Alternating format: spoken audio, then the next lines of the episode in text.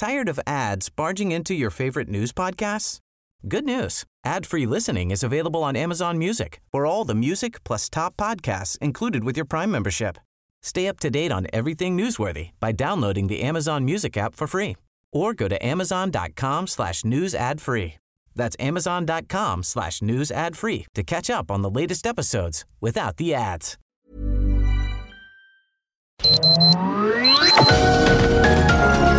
Heraldo Media Group presenta Sergio Sarmiento y Lupita Juárez. Información veraz y oportuna con un toque personal y humano. Por El Heraldo Radio, donde la H suena y ahora también se escucha.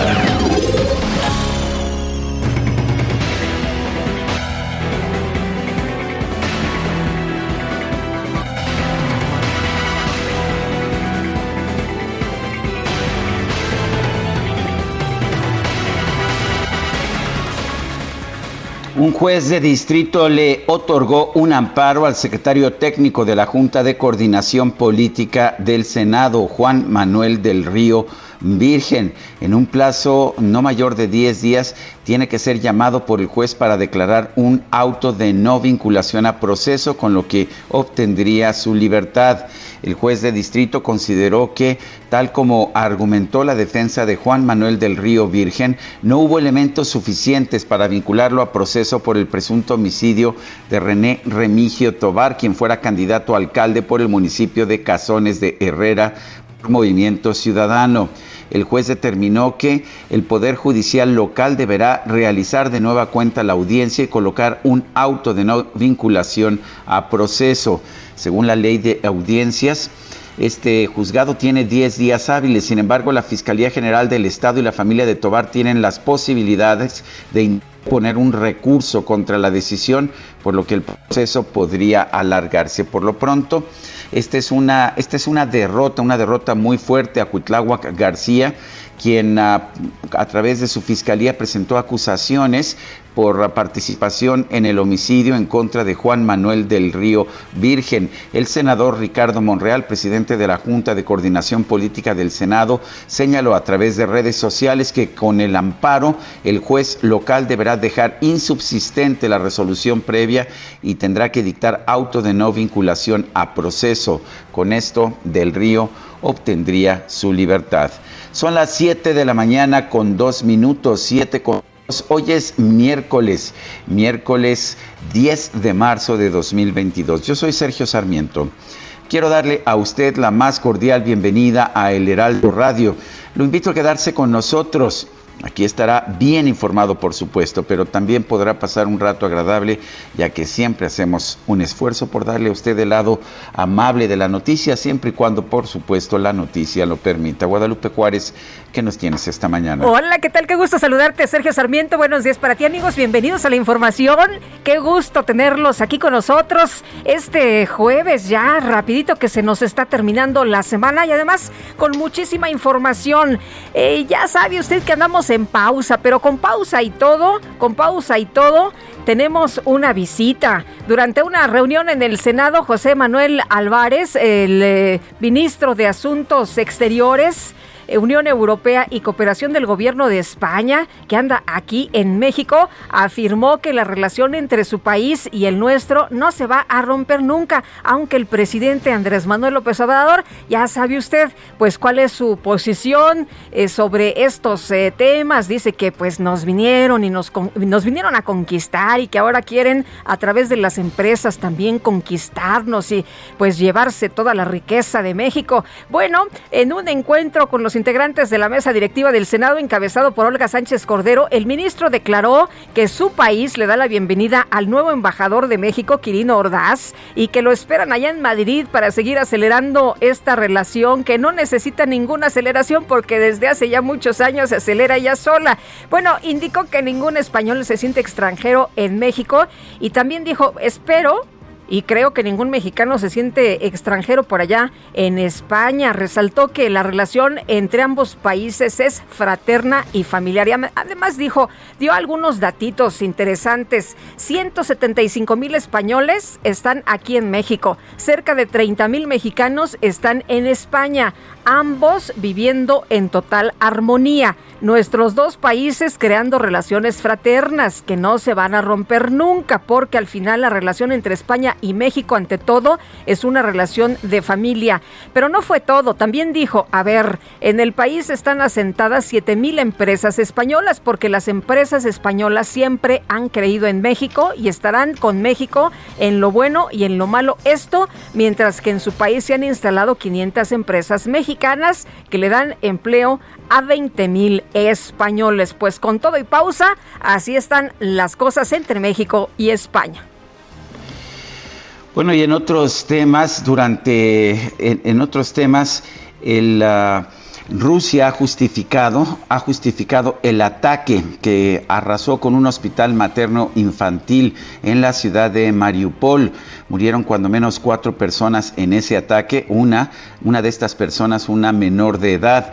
El encargado de defender la decisión eh, fue el ministro de Relaciones Exteriores del Kremlin, Sergei Lavrov, quien dijo que se trataba de una base de nacionalistas ucranianos que figuran entre los objetivos militares de las tropas invasoras. Según el ministro de Relaciones Exteriores, este hospital pediátrico fue retomado hace tiempo por el batallón de Azov y otros radicales y todas las mujeres que iban a dar a luz, todas las enfermeras y todo el personal de apoyo habían sido expulsados. Esto lo dijo Lavrov tras las conversaciones en Turquía con su homólogo ucraniano en un intento por explicar los motivos que justificaron el ataque contra el hospital. Tres personas, entre ellas una niña, murieron en el bombardeo ruso a este hospital pediátrico en Mariupol, en el sureste de Ucrania. Son las 7 de la mañana con 6 minutos. Vamos a la frase del día. Los países no pueden seguir importando combustibles fósiles, fósiles, y además subsidiándolos. Este es el mayor ejemplo de falta de visión de largo plazo. Cristiana Figueres.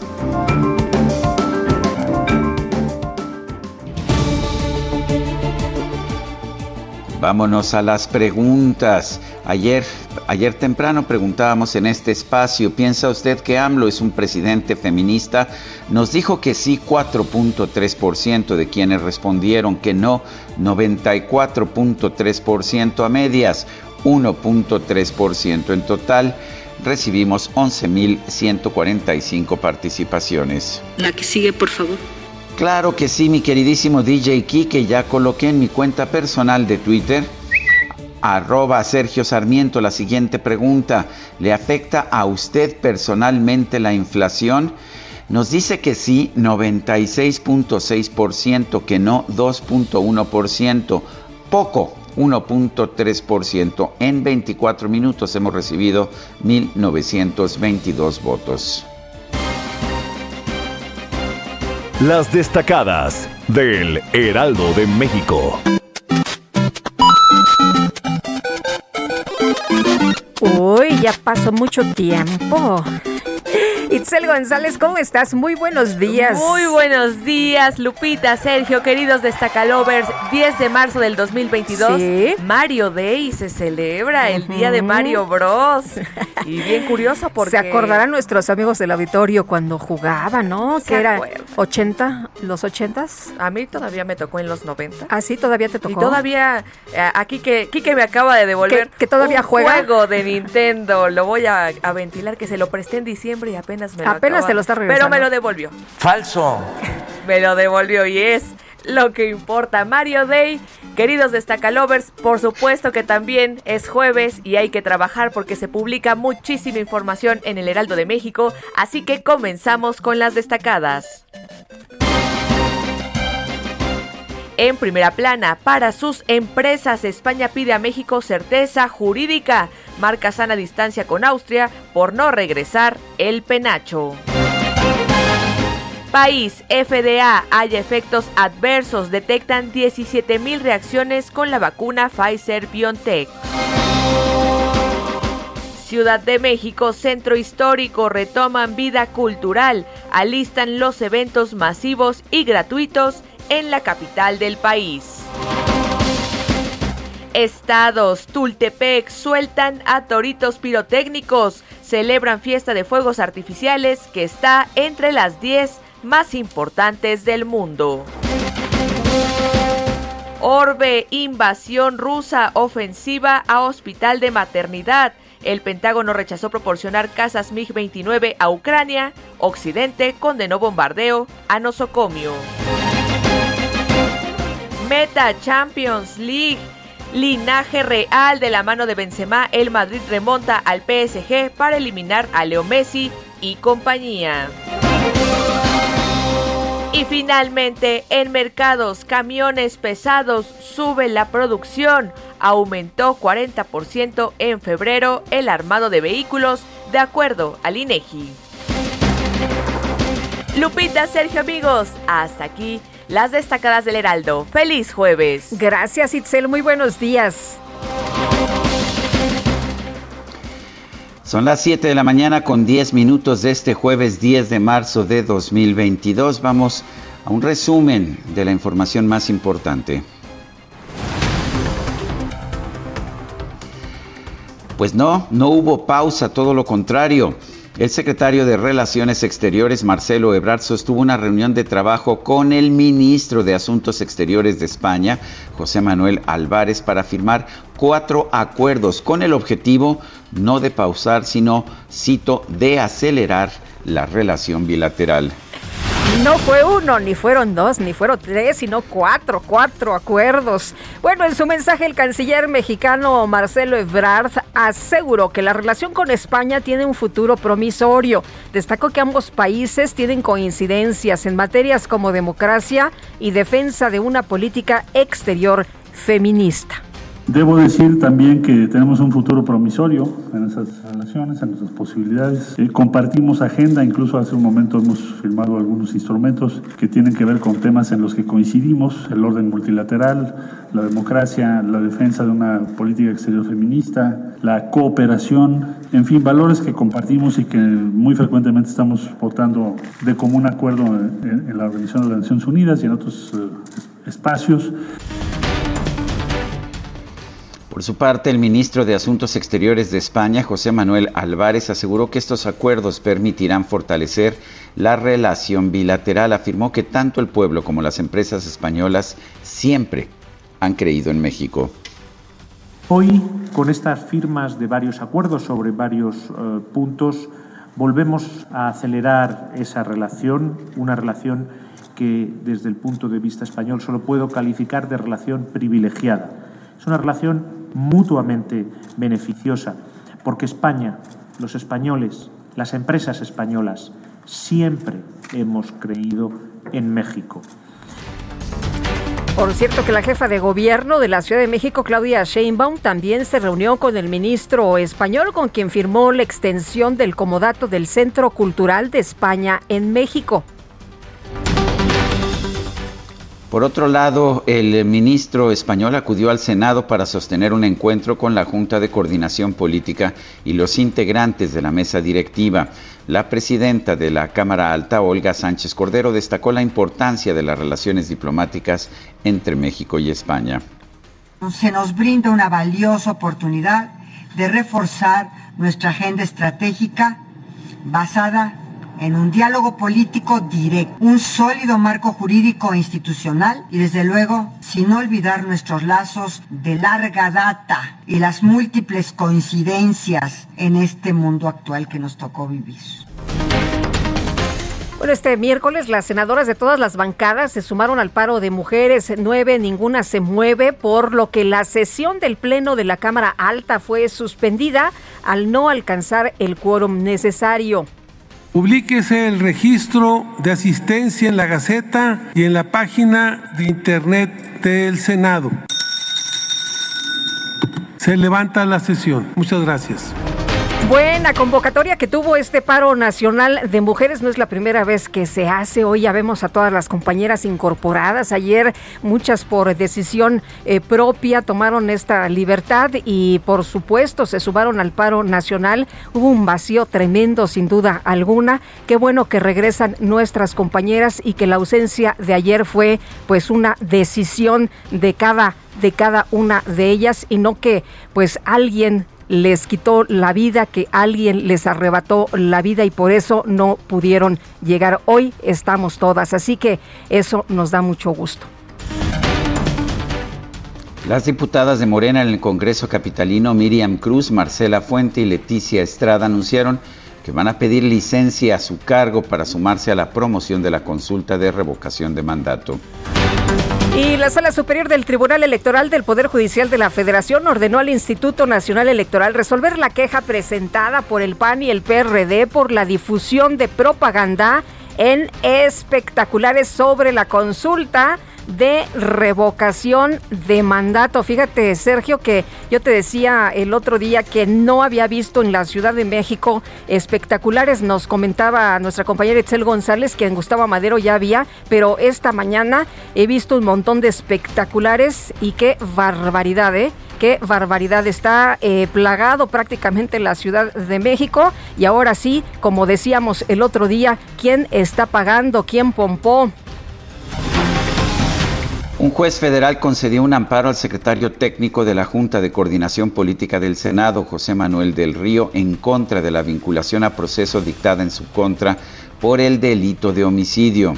Bueno, no sale libre de inmediato. José Manuel del Río, eh, pues eh, va a estar todavía algunos días más. No abandonará inmediatamente el penal de Pacho Viejo, Veracruz, ya que este fallo puede ser impugnado por la Fiscalía General del Estado. Vamos a ver si todavía el gobernador quiere medir fuerzas. Dos elementos de la Secretaría de la Defensa Nacional fueron hallados muertos tras acudir a un convivio en el municipio de Minatitlán, en Veracruz. Las autoridades de Puebla confirmaron que por lo menos nueve personas fueron asesinadas la madrugada de este miércoles al interior de una vivienda en el municipio de Atlixco. ¿Escuchó usted bien? Nueve personas asesinadas. Bueno, el gobernador le restó importancia al hecho, dijo que ninguno era poblano. Ah, bueno, pues mm. entonces no importa, no, pues hay que estar tranquilos entonces, ¿no? Y hasta felicitarlo. Un juez de control del Tribunal Superior de Justicia de Querétaro vinculó a proceso a cuatro personas relacionadas con las agresiones registradas en el estadio La Corregidora, con lo cual ya suman diez los procesados por este caso. Por cierto que la Fiscalía General de Querétaro informó que dos de las personas detenidas por los actos violentos en el estado de la corregidora fueron liberadas luego de que un juez determinó que las pruebas en su contra no eran contundentes. El gobernador de Morelos, Cuauhtémoc Blanco, aseguró que el Club Querétaro sería bienvenido en su entidad en caso de que el equipo decida cambiar de sede tras los actos violentos del sábado pasado. Será bienvenido, si se quieren venir para acá a Zacatepec, con mucho gusto, este, aquí serán bien, muy bien recibidos. Ya te voy a tratar de, contactar al que es el dueño ahorita del, del Querétaro, que pasa hacer parte de él otra vez. Le voy a decir que se lo traiga para acá porque acá hay una afición este, espectacular y ojalá eh, trate de convencerlo para que se pueda traer al, al Querétaro acá. Y yo creo que la afición va a ser muy bien correspondida. La verdad que es lamentable.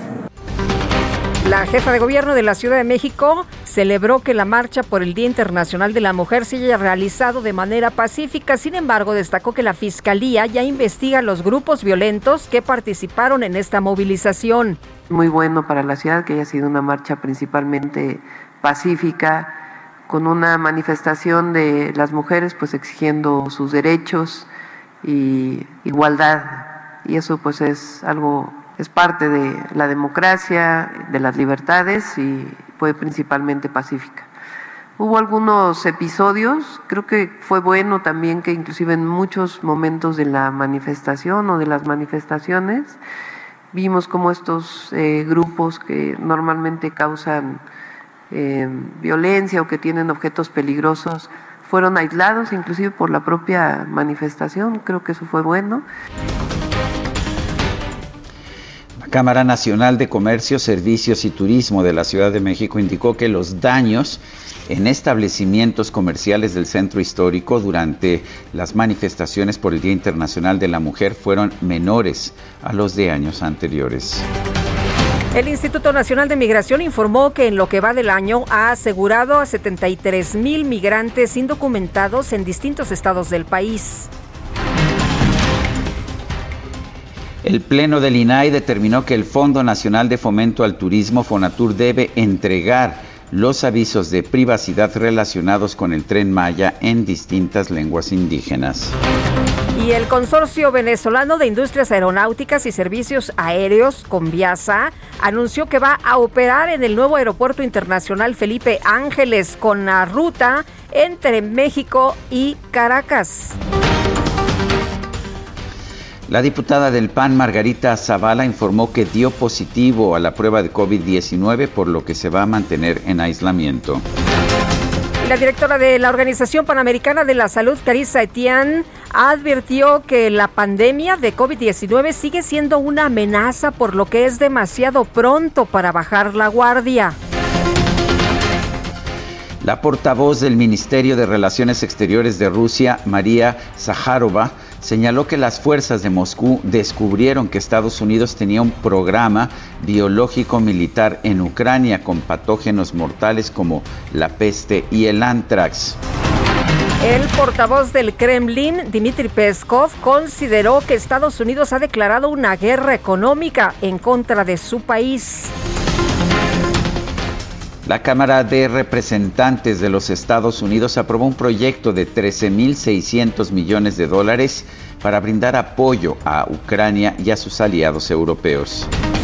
El secretario de, de, prensa del Pentágono, John Kirby, informó que Estados Unidos no va a proporcionar aviones de combate a Ucrania por tratarse de una acción de alto riesgo que no modificaría de manera significativa la efectividad de la Fuerza Aérea Ucraniana.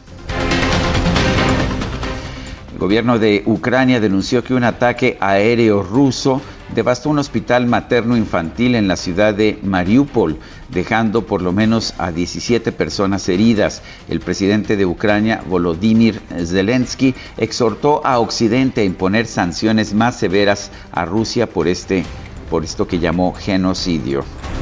Esta mañana el ministro de Asuntos Exteriores de Rusia, Sergei Lavrov, sostuvo un encuentro en Turquía con su homólogo de Ucrania, Dimit, eh, Kuleva.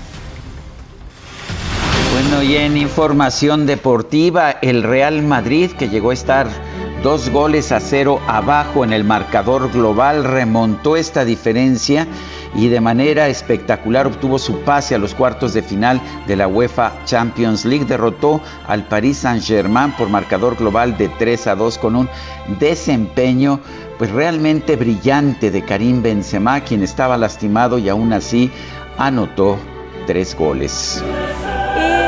Los Pumas, los Pumas de la UNAM cayeron por marcador de 3 a 0 frente al New England de la MLS en la ida de los cuartos de final de la Conca Champions.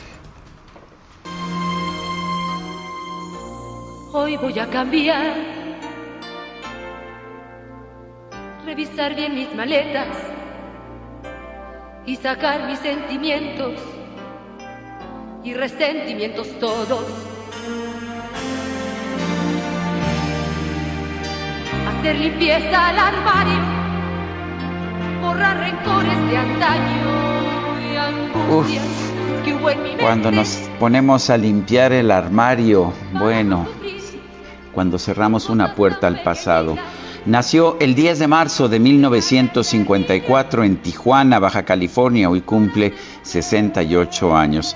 Se trata de Lupita D'Alessio, su nombre real es Guadalupe Contreras Ramos, se puso Lupita D'Alessio y vaya que sí dejó huella en la balada romántica en nuestro país, particularmente allá por los años, uh, por los años 70 y 80. ¿Te gusta, Guadalupe? Sí, sí me gusta. Tiene un vozarrón sensacional, Lupita D'Alessio, que pues la verdad también tuvo muchos años donde la pasó mal en este, ya sabes, en este, pues, eh, en esta carrera tan difícil para muchos, ¿no? Lupita D'Alessio, que ha platicado por todo lo que pasó. Eh, ahora está eh, muy feliz y, y bueno, sigue presentándose y sigue cantando y sigue teniendo esta voz sensacional. Hoy voy a cambiar, salir de dentro de mí, no ser solo corazón. Nuestro número para mensajes de WhatsApp 55 20 10 96 47. Vamos a una pausa y regresamos. Poder rescatar mis derechos y no cobrarle a la vida caminos ni decisiones. Hoy quiero y debo cambiar. Dividirle el tiempo y sumarle al viento todas las cosas que un día soñé conquistar. Porque soy mujer como cualquiera, con dudas y soluciones, con defectos y virtudes, con amor y desamor. Suave como gaviota, pero felina como una leona. Tranquila y pacificadora, pero al mismo tiempo irreverente y revolucionaria. Feliz e infeliz, idealista y soñadora. Sumisa por condición, más independiente por opinión, porque soy mujer. Sergio Sarmiento y Lupita Juárez quieren conocer tu opinión, tus comentarios o simplemente envía un saludo para ser más cálida esta mañana. Envía tus mensajes al WhatsApp 5520 109647.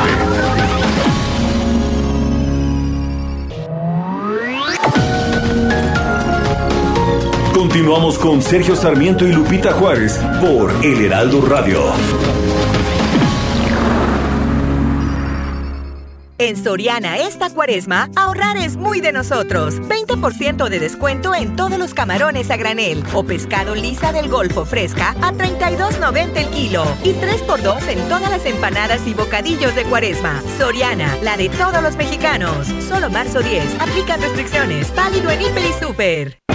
Cada año en el segundo jueves de marzo se celebra el Día Mundial del Riñón. Este año será bajo el lema Salud Renal para Todos. La campaña fomenta la investigación sobre la enfermedad renal crónica con el objetivo de crear conciencia sobre la importancia de nuestros riñones y reducir el impacto de esta enfermedad y sus problemas de salud asociados en todo el mundo.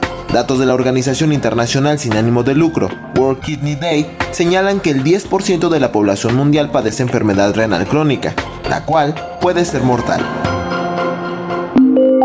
La presión arterial alta y la diabetes son las causas principales de esta enfermedad. La diabetes se ha establecido como la segunda causa más común de insuficiencia renal terminal en la mayoría de los países desarrollados. Otras condiciones menos comunes incluyen inflamación o infecciones. Algunos medicamentos pueden causar enfermedad renal crónica, especialmente los analgésicos y los antiinflamatorios si se toman durante mucho tiempo.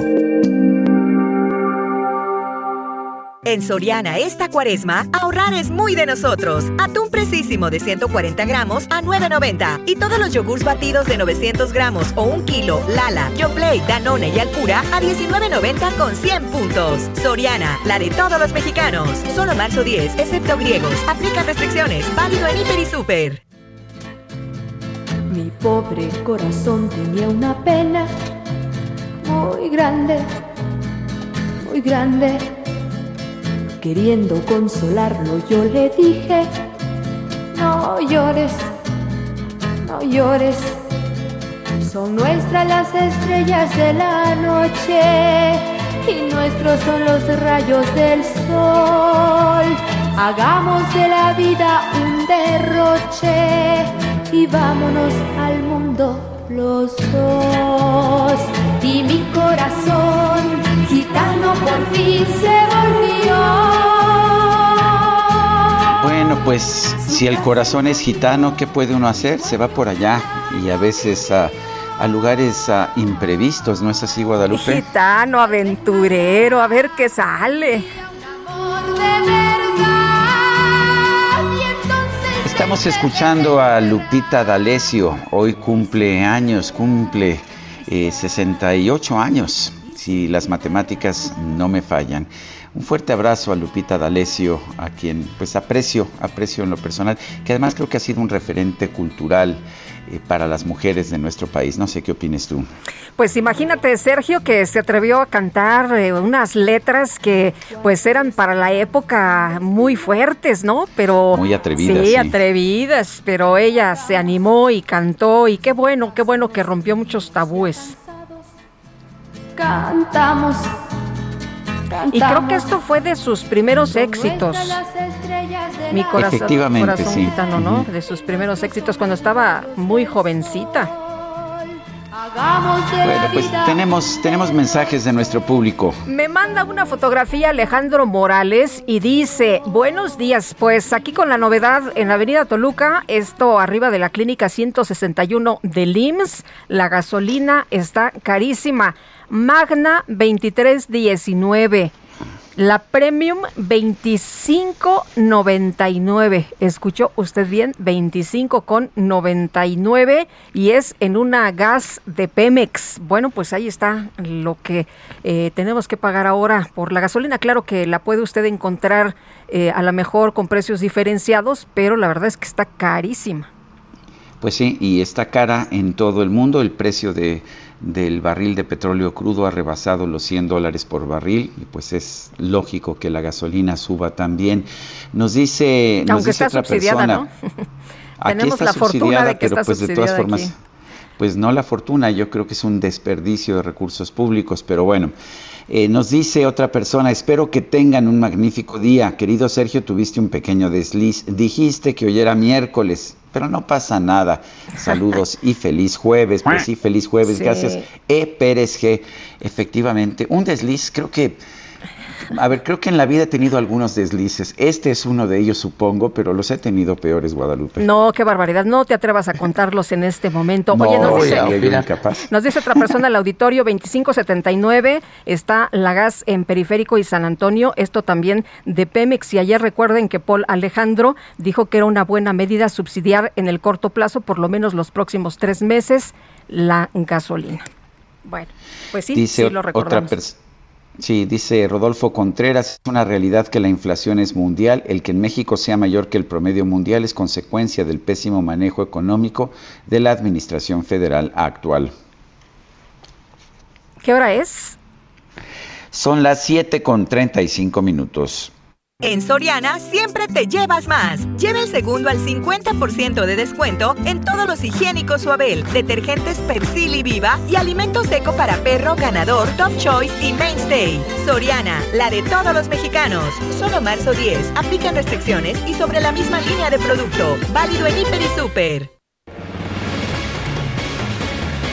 Bueno, pues un juez de control otorgó un amparo al secretario técnico de la Junta de Coordinación Política, Juan Manuel del Río Virgen, para que en un plazo de 10 días sea llamado por el juez para declarar un auto de no vinculación a proceso, con lo que pues obtendría su libertad. Dicen que esto podría ser en 10 días y Juan David Castilla, danos todos los detalles, ¿qué tal? Muy buenos días, Lupita. Sergio, los saludo con muchísimo gusto desde Veracruz. Así es, el juez de distrito Francisco Reyes Contreras otorgó un amparo para que se deje sin efecto la vinculación a proceso dictada a José Manuel del Río Virgen, secretario técnico de la Jucopo del Senado de la República.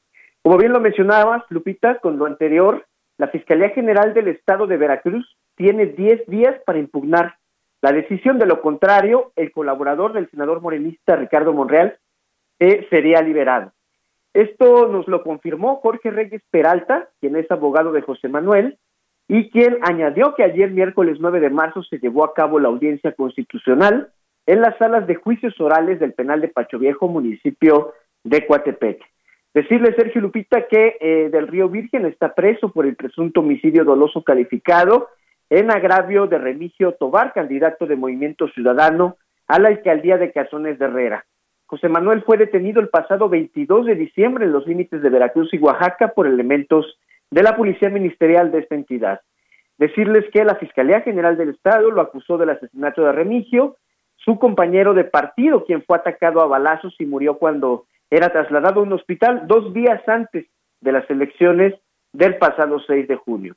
Eh, comentarles que el juez de control, Francisco Reyes Contreras, tras una audiencia que empezó el 27 de diciembre y culminó al día siguiente, pidió que se repitiera todo el análisis de los elementos existentes en la carpeta de investigación y en aquella ocasión lo vinculó a proceso.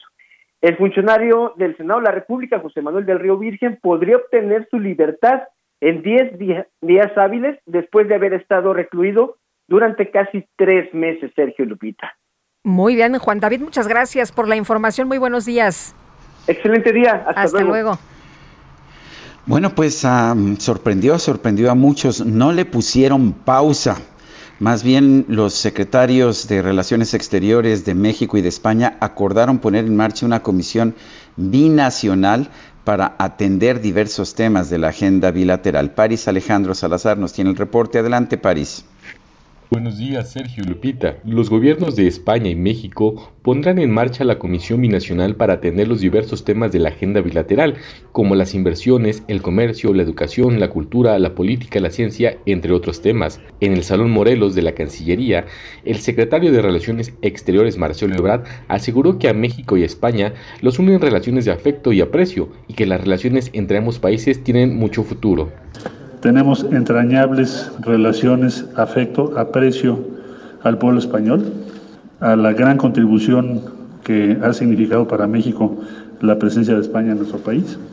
Debo decir también que tenemos un futuro promisorio en esas relaciones, en nuestras posibilidades. Eh, compartimos agenda, incluso hace un momento hemos firmado algunos instrumentos que tienen que ver con temas en los que coincidimos, el orden multilateral, la democracia, la defensa de una política exterior feminista, la cooperación, en fin, valores que compartimos. Por su parte, el ministro de Asuntos Exteriores, Unión Europea y Cooperación de España, José Manuel Álvarez Bueno, afirmó que a México y España los unen relaciones entrañables, casi personales, y que México es el país más eurocompatible. México es uno de los países más eurocompatibles del planeta. Esa relación es una relación natural, igual que la relación entre España y México es una relación fraternal, la relación entre México y Europa debe ser una relación natural. Y por lo tanto, ahí van a encontrar a España apoyando esos esfuerzos. Y también eh, empezaremos las tareas para poner en marcha la comisión binacional que nos permita seguir marcando hitos como el de hoy y que permitan acompañar esa relación que a nivel personal, a nivel de las sociedades civiles de nuestros dos países, no hace sino acelerarse año a año. El canciller Marcelo Ebrard y el ministro Álvarez Bueno coincidieron en que un español nunca debe sentirse extranjero en México y que ningún mexicano debe sentirse extranjero en España. Ambos coincidieron en la necesidad de aprobar lo antes posible la modernización del acuerdo comercial entre México y la Unión Europea. Sergio Lupita, esta es la información. Muchísimas gracias, París Salazar. Bueno, y luego de las sanciones que aplicó la Federación Mexicana de Fútbol por la violencia en el Estadio Corregidora, el director deportivo de Querétaro, Adolfo Ríos, pues se despidió, se despidió este miércoles del club. Eh, lo suspendieron por cinco años. Estaba eh, recordando y estoy viendo, eh, aquí puse de nuevo las imágenes donde Adolfo Ríos baja a la cancha para hacer un intento de poner orden allá en este encuentro de Querétaro Atlas. Imposible, pero vemos cómo él se se descuelga ahí de algunas bardas y camina ahí por algunos eh, de los eh, eh, corredores y bueno, pues es imposible. Adolfo Ríos, exdirector general deportivo del Club Querétaro, te saludamos con mucho gusto y preguntarte pues cómo te sientes con esta decisión que consideras que fue muy fuerte esta, esta sanción y también preguntarte pues ¿qué, qué fue lo que pensaste cuando, cuando bajaste a tratar de poner orden en la cancha. Eh, buenos días, eh, Lupita, Sergio, un placer saludarles. Eh, sí, estamos tomando en este momento eh, poco a poco la asimilación de las decisiones que se han concretado. estamos en buscando esa tranquilidad para poder tomar las decisiones. Sí fue una situación muy complicada cuando la impotencia de ver que no había una respuesta clara en la situación de, de, protección para las personas dentro de la cancha y principalmente cuando yo decido bajar es cuando eh, veo a dos eh, fanáticos de Atlas que están sometidos y, los están agrediendo en el foso, que era de donde del palco no eso se alcanzaba a ver. Ahí tomo la decisión de bajar, ciertamente fue una situación muy instintiva de protección y logramos eh, que a las personas que estaban agrediendo subirlas ya en camilla, que las dejan de agredir y subirlas a la ambulancia. Yo sé que fue una situación de riesgo, no me di cuenta yo cuando eh, bajo que mi hijo corre atrás de mí y yo me doy cuenta que él está atrás de mí cuando yo estoy calmando a la gente. Lógicamente la intención siempre es eh, abogar y ver eh, por el ser humano. Y esa situación es algo que, que, que pasó. Ahora tiene que haber un aprendizaje y esa es la intención que estamos teniendo ahora. Adolfo, el, a ver, hasta donde yo tengo entendido, como director deportivo no tenías nada que ver con la seguridad del estadio y además, pues tú personalmente tomaste una decisión muy arrojada para tratar de salvar a estas personas del Club Atlas que estaban siendo agredidas. ¿No te parece sumamente injusto? Eh, yo entiendo que hay una demanda, un clamor general para tener castigos, castigos ejemplares, pero ¿no se está castigando a un inocente? Eh, yo creo eh, en este sentido eh, que, nadie espera ni está preparado para una situación como esta.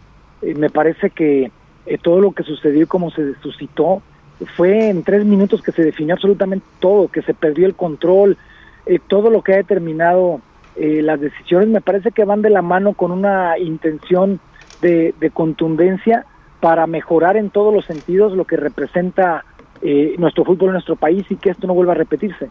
Eh, seguramente ya con el paso de los días eh, las cosas van a estar mucho más tranquilas para todos. Cuando despejemos esos nubarrones eh, de la cabeza que todos los involucrados hemos tenido, pues seguramente habrá posibilidad de, de, tomar decisiones diferentes en algún momento. Y por lo pronto voy a estar con mi familia, tranquilizar las aguas y ya después mi principal asesor es mi esposa, entonces después veremos realmente ¿Y qué decisión tomaremos?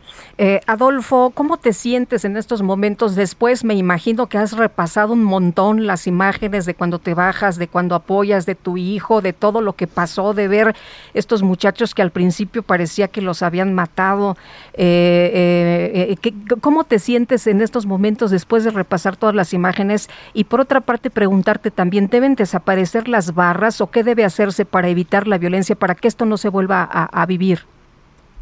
El aprendizaje de todo esto. Eh, lo primero que mencionas es importantísimo, eh, Lupita, porque eh, gracias a Dios no hubo decesos. Hay una coordinación entre los dos gobiernos, tanto el gobernador Alfaro como el gobernador Curi, para tener perfectamente registrados a todas las personas que estuvieron en el juego, los que fueron agredidos y los que estuvieron de viaje. Entonces no hay personas con deceso. Hoy, en este momento, estamos recibiendo la información puntualmente eh, del jefe de médicos en el Hospital General, el doctor Rivera, y, solamente queda una persona internada, que es eh, Esteban, que es el que tiene un tatuaje de Atlas en el pecho, y que y, y, la, y los pronósticos de los doctores eh, son muy favorables. Entonces, primero Dios, todo va a salir bien la situación de las de, las víctimas que fueron agredidas y esperamos que pronto puedan salir ya. Él es el único que queda, todos los demás salieron ya.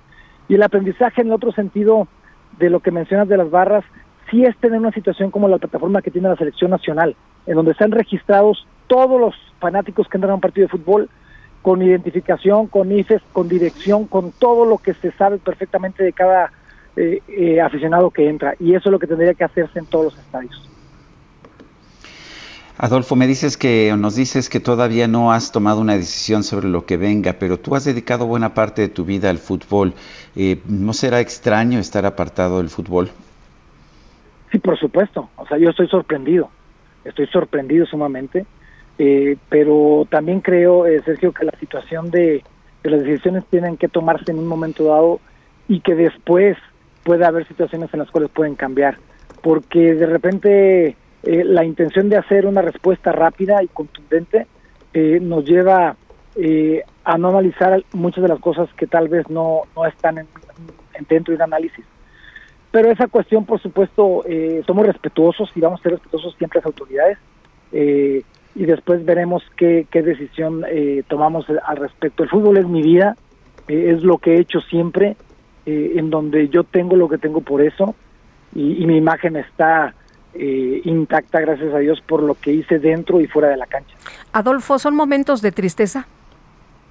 Sí, por supuesto. Eh, principalmente, eh, Lupita, por toda la gente cercana, he recibido innumerables mensajes de aliento, de oraciones, las cuales agradezco enormemente y donde lógicamente se siente más es en la familia, porque estamos cerca, porque mis hijos, mi esposa, eh, ellos están viviendo en carne propia lo que sucedió, asimilándolo también, pero también con la intención de, superarlo y salir adelante. Muy bien, pues gracias por platicar con nosotros esta mañana. Muy buenos días. Un placer saludarles, que Dios los bendiga. Hasta luego igualmente, Adolfo Ríos, exdirector general deportivo del Club Querétaro.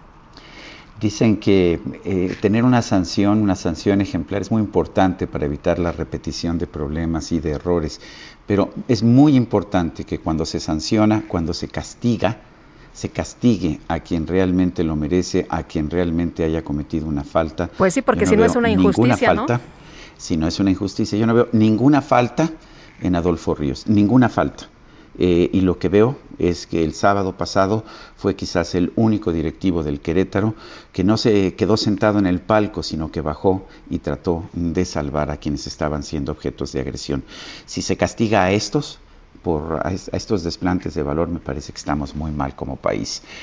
El Comité de Ética de la Cámara de Diputados inició el desahogo de siete quejas presentadas contra 18 legisladores de Morena y del PAN acusados de agresiones físicas y verbales contra otros representantes de San Lázaro. Iván Saldaña, cuéntanos. ¿Qué tal, Sergio Lupita, amigos del auditorio? Buenos días.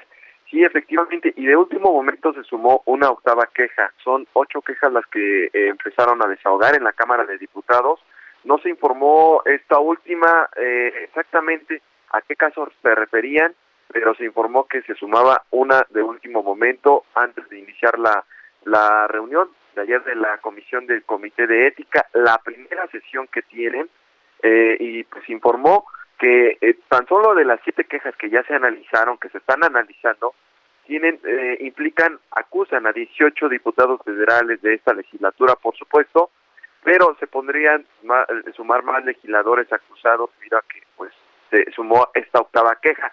Jaime Humberto Pérez, presidente de la Comisión de Ética, diputado de Morena, explicó que con el informe de las solicitudes de quejas, pues arrancó ya el proceso de desahogo, adelantó que pues ve posibilidad de conciliación en menos seis casos eh, pero uno eh, está pendiente y el otro, que es la querella entre la diputada morenista Salva Luébano contra el diputado panista Gabriel eh, Cuadri, pues dice no ve oportunidad de diálogo entre las partes, ya en lo particular se reunió con ellos, sin embargo eh, dice que no hay oportunidad de dialogar, entonces pues este proceso podría seguir. Nos explicaba también el presidente de la Comisión de Ética en qué podría derivar esto, en sanciones eh, para los legisladores, ya sea un descuento de un mes de dieta o bien que lo puedan retirar de integrar alguna comisión legislativa eh, y pues bueno, sería parte de lo que se estaría para la siguiente semana. Están citados nuevamente, bueno, van a citar, pues allá anunció que van a hacer para la siguiente semana para dar continuidad a este desahogo de las quejas del Comité de Ética. Han sido enfrentamientos, Sergio Lupita, dentro y fuera del Palacio, de, perdón, del Salón de Plenos de la Cámara de Diputados, incluso la queja de Salma Luébano contra Gabriel Cuadri es porque tuiteó dos, eh, escribió dos tweets en los cuales acusa a la diputada trans que son eh, eh, publicaciones homofóbicas por parte del legislador panista.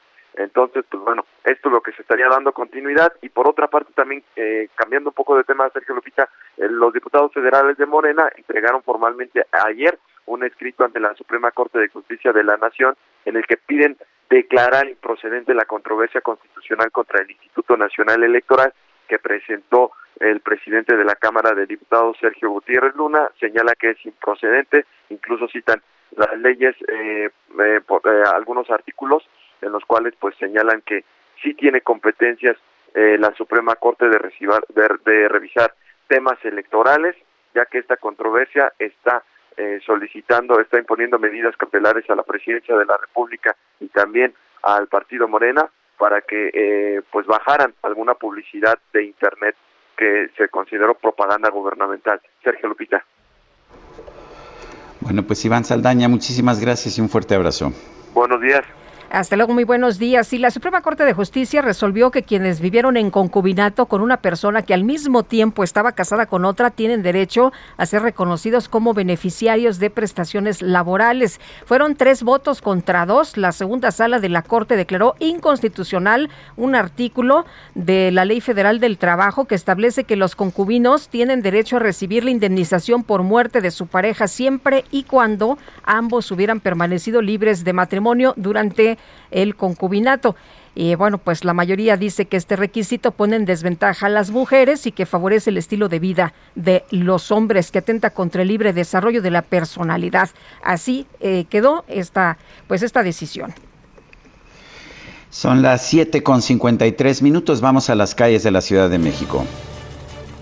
Lupita Sergio, muy buenos días. Nos encontramos en estos momentos en el Palacio Nacional, al exterior sobre la plancha del Zócalo de la Ciudad de México, en donde tenemos una manifestación de aproximadamente 100 eh, personas que vienen del municipio de Jerez, Zacatecas. Ellos han sido desplazados a causa del crimen organizado que ha tomado sus tierras y que los ha obligado a retirarse de sus lugares de origen. Por este motivo hacen la petición al presidente de la República, Andrés Manuel López Obrador, para que les permita una intervención militar que pueda permitirles regresar a sus lugares en donde en estos momentos se está llevando a cabo la cosecha del durazno y a causa de esta situación de la extrema violencia que se vive tanto en el municipio como en el estado, ellos están a punto de perder lo que serían las ganancias de este año, pues es la temporada de la cosecha. Por lo pronto, Sergio Lupita, el reporte que tenemos, ellos ya han entregado un documento a la Oficina de Atención Ciudadana y será cuestión de horas para esperar una respuesta. Muy bien, gracias Alan, vamos a una pausa y regresamos. Sergio Sarmiento y Lupita Juárez quieren conocer tu opinión, tus comentarios o simplemente envía un saludo para ser más cálida esta mañana. Envía tus mensajes al WhatsApp 5520 109647.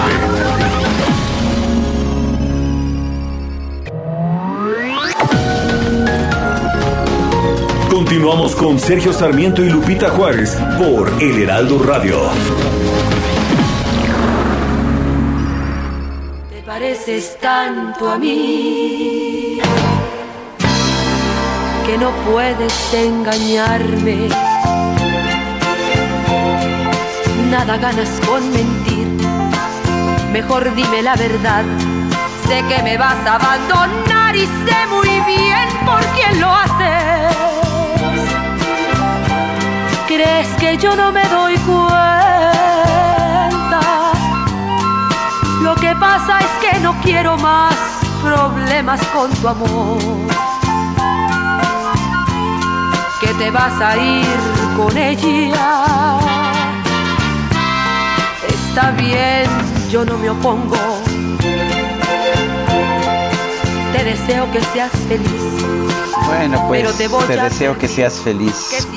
Inocente pobre amiga se llama esta canción. Son canciones de rompe y rasga, mi querida Guadalupe. Hombre, imagínate la calidad del tipejo para que le esté alertando. Inocente pobre amiga, no caigas en esa trampa. No quiero más problemas con tu amor. Tenemos mensajes de nuestro público. Nos dice una persona que se llama Elizabeth de Ixtapaluca.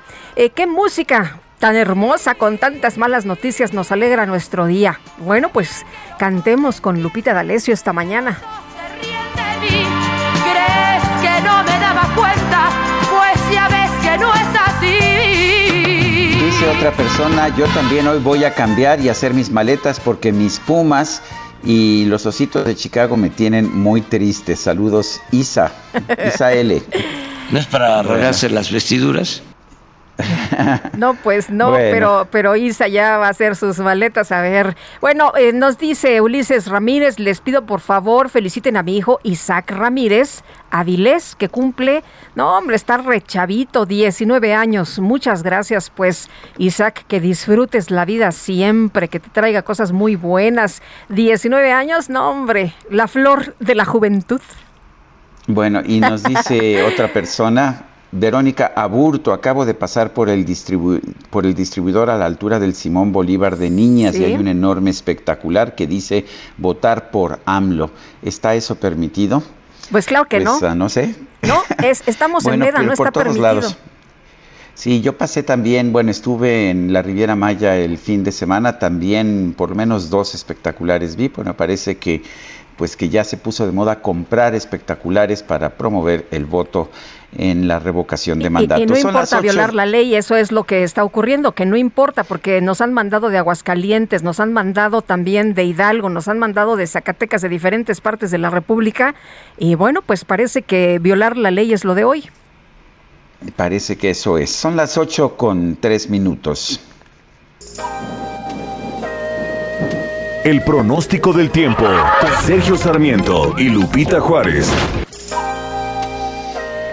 Ana Moguel, meteoróloga del Servicio Meteorológico Nacional de la Conagua. Adelante. Buenos días, Sergio Lupita. Les saludo con gusto a ustedes y a su amable auditorio. Les comento que el frente número 34 se extenderá sobre el Golfo de México, dejando afectar gradualmente al país.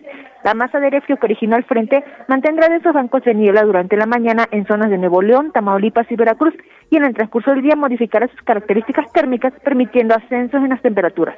Por otra parte, un canal de baja presión originará lluvias con intervalos de chubascos en Chiapas y Tabasco. Ya durante la noche, un nuevo frente frío asociado con una vaguada polar ingresará sobre el noroeste del territorio mexicano e interaccionará con la corriente en chorro subtropical, generando lluvias y chubascos en Baja California y Sonora, vientos fuertes en el noroeste y norte del país, así como condiciones para la caída de aguanieve o nieve en sierras de Baja California y el norte de Sonora. Finalmente continuará el ambiente vespertino caluroso a muy caluroso en gran parte de la República Mexicana, esperándose temperaturas máximas de 40 a 45 grados Celsius en zonas de Michoacán, Guerrero, Campeche y Yucatán. En cuanto al Valle de México, se pronostica cielo despejado y ambiente fresco o frío durante la mañana. Por la tarde el ambiente será cálido y un cielo parcialmente nublado, además de que no tenemos probabilidad de lluvias en la Ciudad de México y el Estado de México. En cuanto al viento, este será de componente sur de 15 a 30 kilómetros por hora, con rachas hasta 50 kilómetros por hora y tolvaneras. En, en, la Ciudad de México se espera una temperatura máxima de 26 a 28 grados Celsius y una mínima para mañana de 8 a 10 grados. Para la capital del Estado de México, la temperatura máxima del día de hoy sería de 22 a 24 grados Celsius y una mínima para mañana de 2 a 4 grados Celsius. Este es mi reporte del Servicio Meteorológico Nacional de la Conagua. Que tengan un excelente día. Ana Moguel, muchísimas gracias. Gracias. Hasta luego, muy buenos días. Y Roberto Aguilar es analista financiero y colaborador del Heraldo de México. Y vamos a platicar con él sobre pues el aumento en la inflación. Y no nada más dicen que se va a quedar aquí, sino que va a seguir subiendo. Roberto Aguilar, la crisis entre Rusia y Ucrania es un factor, pero ¿qué otros factores ves para que estemos pues con esta elevada tasa? Hola Lupita, Sergio, muy buenos días. días. Gracias por la invitación. Pues fíjate que sí, ayer sorprendió de nueva cuenta el dato de la inflación del cierre de febrero, porque fue mayor a la de enero, pero también porque esta situación lo que ha hecho es que encendió las alertas amarillas, porque si bien la inflación va a tender a disminuir, hoy va a tardar más tiempo en hacerlo. Y hoy porque tú acabas de comentar, Lupita, este tema bélico, este factor bélico que está encareciendo el precio de los combustibles o del, o del petróleo, y que no necesariamente es porque nosotros le compremos o no o importemos gasolinas de, de Rusia, sino más bien este, esto que hace esta situación lo que afecta es básicamente a estos precios o los indicadores llamados los marcadores que son el precio del, pre, del crudo Brent y del WTI. El Brent es el que más se utiliza ahí la referencia en Europa, por así decirlo, y el WTI de este lado del mundo, y estos han, se han incrementado, ayer disminuyeron de manera importante, pero hoy ya están de regreso eh, eh, eh, estos eh, precios porque no hay una pues hay una serie de indefiniciones todavía lo que de lo que va a suceder. Hay muchas incógnitas sobre el tema bélico pero mientras ya se está trasladando esta situación a México porque bueno pues no es casualidad que el precio del producto que más subió justamente en febrero fue el del gas doméstico el gas LP somos el país que más consume gas LP en estos cilindros en el mundo. Tenemos una dependencia bastante grande y desde el año pasado, y de hecho se renovó este plan del gobierno para tratar de, de, suavizar a través de subsidios, porque eso es lo que se realiza, lo que se hace, pues los precios para el consumidor final, pero lo complicado como decía Lupita, es que todavía viene un periodo que podría eh, crecer más la inflación y lo vemos más lejos cuando comenzaría a disminuir. Eh, eh, parte de, este, de esta inflación que estamos viviendo es importada, parte también tiene razones, orígenes nacionales. Eh, ¿qué, ¿Qué parte ves que es nacional y qué parte es importada? Fíjate, Sergio, que todo lo que tendrá que ver con los productos locales, es decir, los agropecuarios, vimos todavía, por ejemplo, el limón, que desde hace quincenas ha estado sufriendo variaciones muy importantes de precio. Pues solo en febrero, Sergio, creció 15.2% de acuerdo con la medición que hace justamente eh, INEGI y otros temas, por ejemplo, la tortilla, el aguacate, el pollo, y estos son más locales y estos sí ya tienen una incidencia que de lo que venía dándose eh, previamente. Y a esto le sumamos pues todo este tema energético, porque este, esta cadena, que es lo que luego nos explicamos, se sube eh, el precio de la gasolina y esto si quieres lo vemos en, en, un momentito más porque sí es un dilema que le está ocasionando a las finanzas públicas del país, pues encarece todo y hemos visto, por ejemplo, estos, estos avances que se dieron, tuvimos la inflación en niveles más altos en los últimos 20 años. Esto es esto es importante porque se había venido eh, generando presiones desde el año pasado y hoy lo que estamos viendo ya alcanzamos, se decía que habíamos alcanzado un pico antes de que concluyera el año anterior y que vendríamos a la baja, sin embargo, pues no ha sido tan marcada esta disminución y hoy esta combinación de los factores internos y los externos, el, la parte bélica, insisto, pues está complicando más el escenario inflacionario en México, Sergio. Roberto, ahorita que dijiste limón, me acordé que vi el limón, hasta posteé una foto, el limón eh, sin semilla 90 limón con semilla 104 pesos. De ese tamaño están los incrementos en tan solo eh, algunos días, porque eh, apenas en febrero pues estaba ya en otro, en otro precio. Yo decía, ¿se acuerdan cuando el limón costaba 80 pesos hace algunos días y ahora está carísimo? Pero hablabas de algo muy importante, las gasolinas. Eh, han estado posteando nuestros amigos del auditorio a través de sus cuentas de Twitter, nos han estado mandando imágenes y bueno, sorprendidos por los precios de las gasolinas.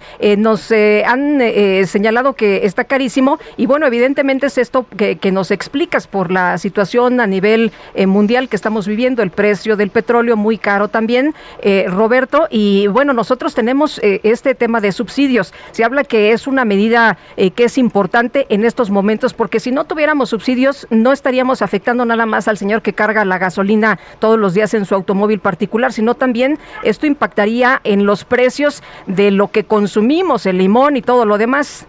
Sí, fíjate que esto es interesante porque a la luz de estos productos agropecuarios que tienen una situación externa, ya sea el tema de la, del clima, las cosechas, las temporadas, los ciclos, también influyen en esta situación de la disponibilidad y con ello el tema del precio. Pero fíjate que esto, esto que comentabas tú desde de, ya el tema de la gasolina, es que en México se liberalizó el mercado y con ello ya se tendía lo que sucede en Estados Unidos a reflejar más en el precio del consumidor final justamente las variaciones de los precios internacionales del petróleo. Nosotros no somos eh, autosuficientes en la, en la producción de gasolina, importamos una cantidad muy importante y esto si lo combinamos con la depreciación del tipo de cambio que ya anda en niveles arribita de los 21 pesos por dólar, pues es una combinación letal porque no solamente compramos o importamos un producto más caro, sino que tenemos que ponerle más pesos porque la depreciación cambiaria también influye en esta situación al final del día lo que el gobierno está haciendo con este mecanismo, digamos como una especie de válvula a través de este IEPS famoso que cobra, es que hoy se ha agotado, ya no es ya no es una fuente de recaudación de impuestos, sino que hoy el gobierno tiene que inyectarle, tiene que pasarle y transferirle recursos. Y además de eso para suavizarlo acaba de anunciar el fin de semana un un eh, plan adicional que también viene de las finanzas públicas. Y el gran problema, Sergio Lupita, es que las cuentas de México, el escenario macroeconómico de México eh, para este año se hizo sobre una base de un crecimiento estimado de 4.1%, lo cual se ve muy alejado. Y hoy lo que sucede es que en un momento determinado el, el gobierno va a tener una necesidad clara de estos recursos para seguir amortiguando el precio de los combustibles. ¿De dónde los va a sacar? Esa es la gran pregunta. Si por una parte ha generado mucha discusión de que es bueno para México que suba el precio del petróleo, de la mezcla mexicana que exportamos, pero por el otro lado, si esto sí es importante, pero el otro lado es que si se va a gastar más, prácticamente podríamos quedar tabla en esta situación de las finanzas del país. ¿Te parece sensato desde el punto de vista económico o social usar el dinero que tenemos, el poco dinero que tenemos para subsidiar la gasolina? Sí, eh, yo creo que sí, Sergio, pero en una primera etapa, porque esto sí es importante comentarlo, porque se ha dicho de, qué tan progresivo no puede ser este subsidio, es decir, eh, no toda la población del país tiene y usa el auto, pero sí, un auto propio, pero sí el transporte público que tiene esa incidencia. Entonces, yo lo que creo es que la cuestión tendría que ser más eh, estudiada para que pudiéramos ir y diferenciando incluso las tasas de impuestos que pueden eh, pagar los conductores. Es más, se ha hecho en otros países, Sergio, conoces muy bien el caso a nivel internacional, donde pues con el ánimo de, desincentivar el uso de los autos, pues hay países donde la gasolina es bastante cara para que justamente lo hayan hecho en ese sentido. Aquí el problema es distinto porque también se afectaría otras cadenas de abasto, de transporte, que eso al final del día nos repercutiría en los precios finales de los de los propios y lo estamos viendo ya con estos eh, niveles inflacionarios. Muy bien. Roberto Aguilar, qué gusto poder saludarte, poder platicar contigo esta mañana. Muy buenos días. Siempre es un gusto, Lupita Sergio. Muy buenos días. Hasta luego, Roberto Aguilar, analista financiero y colaborador del Heraldo de México. Son las 8 de la mañana con 13 minutos. El Químico Guerra con Sergio Sarmiento y Lupita Juárez. Químico Guerra, ¿qué nos tienes esta mañana? Adelante pues los avances importantes que están dando en el mundo precisamente para encontrar alternativas energéticas a esta cuestión del petróleo, precisamente ahora que vemos que con esta este conflicto, pues el petróleo se ha convertido en una de las piezas de ajedrez claves, ¿no? Para este conflicto, los Estados Unidos buscando ahora obtener petróleo de Venezuela, aunque está con sanciones económicas por el tema político, etcétera. Pues fíjense que los científicos siguen avanzando en este sentido y ya les he platicado a ustedes las posibilidades que ya no son una cuestión de laboratorio, que ya están, eh, digamos, aquí como una tecnología masiva que se puede aplicar, que es la fermentación. Fíjense, la fermentación para reducir el efecto invernadero y el calentamiento global, se hubieran imaginado esto, para producir insumos básicos de la industria química como la acetona y el alcohol isopropílico, tan abundante hoy en día por toda la cuestión de la desinfección eh, de las manos, la fermentación en vez de tener que usar el petróleo. La acetona y el isopropanol o alcohol isopropílico, Sergio Lupita, son dos sustancias químicas ampliamente usadas como plataforma para la producción de un sinnúmero de otros productos químicos, o sea, es la base, la acetona y el alcohol isopropílico para producir una gran cantidad de productos químicos que necesitamos hoy en día en nuestra vida. Con un, estas dos sustancias tienen un volumen de mercado anual global de más de 10 mil millones de dólares. Fíjense, hasta ahora se han producido a partir de recursos fósiles, empleando técnicas intensas en energía y que producen residuos peligrosos y gases de invernadero. Tanto la acetona como el isopropanol se producen normalmente a partir del propeno por el proceso llamado cracking. Cracking significa romper la molécula en una columna de destilación, de esas que vemos en las refinerías, ¿no? Y este proceso de cracking, bueno, pues a partir del petróleo produce una cantidad eh, significativa de residuos que son peligrosos, que hay que disponer de ellos adecuadamente, pero sobre todo gases de efecto invernadero. Pues ahora investigadores del Laboratorio Nacional de Oak Ridge, esta, este sistema norteamericano, que también lo tienen los alemanes, por ejemplo, con el Instituto Max Planck, en Estados Unidos se llaman los laboratorios nacionales, el, este es el de Oak Ridge, y que impulsan muchísimo toda la aplicación de nuevos conocimientos para el bienestar de la sociedad. Este grupo, liderado por el, doctor Michael Kupke, han logrado producir enzimas, genéticamente modificadas para optimizar la fermentación de azúcares. Estudiaron una colección de 300 genes biosintéticos eh, se centraron en uno que se llama, que ya había platicado con ustedes, de este héroe, ¿verdad?, invisible y desconocido para el 99.99% de los seres humanos, que se llama el autoetanogenum SADH. Es una enzima eh, que eh, produce precisamente etanol. Y los investigadores optimizaron este esta corriente de fermentación para mejorar y optimizar la selectividad en la producción, o sea, eliminar productos secundarios indeseados, que es lo que sucede con el proceso normal del petróleo. Esto, lo más significativo, Sergio Lupita, es que una vez que se echa a andar masivamente, esas enzimas, que cuesta mucho trabajo el poderlas modificar de acuerdo a lo que uno desea, que produzcan realmente las sustancias, los productos que uno desea, pero una vez hecho, se reproducen como locas, Sergio Lupita, y resulta muy barato, fíjense que ya una vez echado a andar este proceso optimizado, eh, se reduce prácticamente al 10% el costo de la acetona y del alcohol isopropílico y no se están usando productos derivados del petróleo y no se está contaminando el medio ambiente. Son los avances que estamos teniendo, la necesidad hace muchas veces al maestro, ¿no? Entonces, esta necesidad que tenemos de salirnos del petróleo, bueno, pues ahorita está dando como resultado este tipo de investigaciones verdaderamente asombrosas y exitosas, Sergio Lupita. Muy bien, pues Químico Guerra, gracias por, por esta información. Siempre nos gusta la información optimista que nos traes y te mando un fuerte abrazo. Igualmente para ustedes, buenos días. Gracias, buenos días.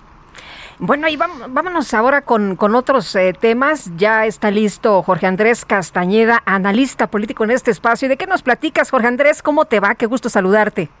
Hola Lupita, hola Sergio, el gusto es todo mío, como siempre. ¿Cómo les va? Bien, afortunadamente, ¿tú qué nos cuentas?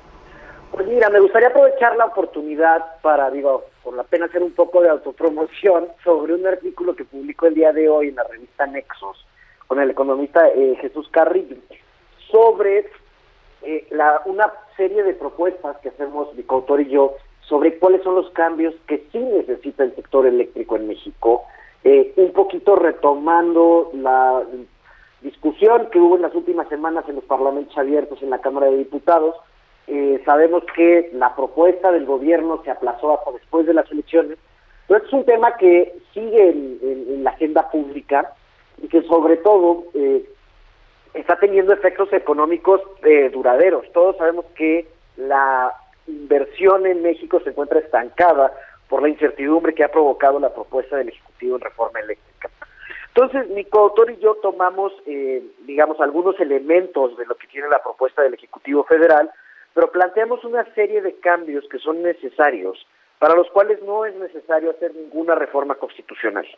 Eh, es en muchos casos cuestión de que las partes accedan a los cambios que necesita el sistema, como la migración de los productores independientes de energía y las eh, y los autoabastecimientos hacia un mercado, hacia unas figuras reguladas por la ley de la industria eléctrica que se plantearon en la reforma del 2013. Ese es el componente más importante de nuestra propuesta, que las partes transiten hacia donde deberíamos estar y cuál era el objetivo de la misma reforma del 2013. Aparte de eso, ponemos una serie de recomendaciones y, bueno, todo esto con el ánimo de más que criticar, como pues hay mucho que criticar de este gobierno, si hacen falta en el país y en la discusión pública propuestas que pongan sobre la mesa los cambios que sí necesitamos. Obviamente el sistema actual no es perfecto, dista mucho de ser perfecto, como cualquier sistema que existe en el mundo. La reforma del 2013 tuvo muchas ventajas y muchas eh, cosas que estaban bien pensadas, pero que no necesariamente funcionaron de esa forma en los últimos ocho años por una serie de razones, incluidas las eh, acciones de ese gobierno en contra, pero también lo que se hizo en el gobierno anterior. Entonces, pues bueno, hicimos este ejercicio de reflexión y lo ponemos sobre la mesa.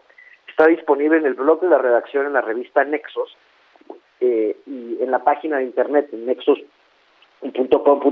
en la, de la, en la parte gratuita y lo dejamos aquí pues para consideración de los legisladores, pero de todos y como este ejercicio de creación de propuestas más que de crítica.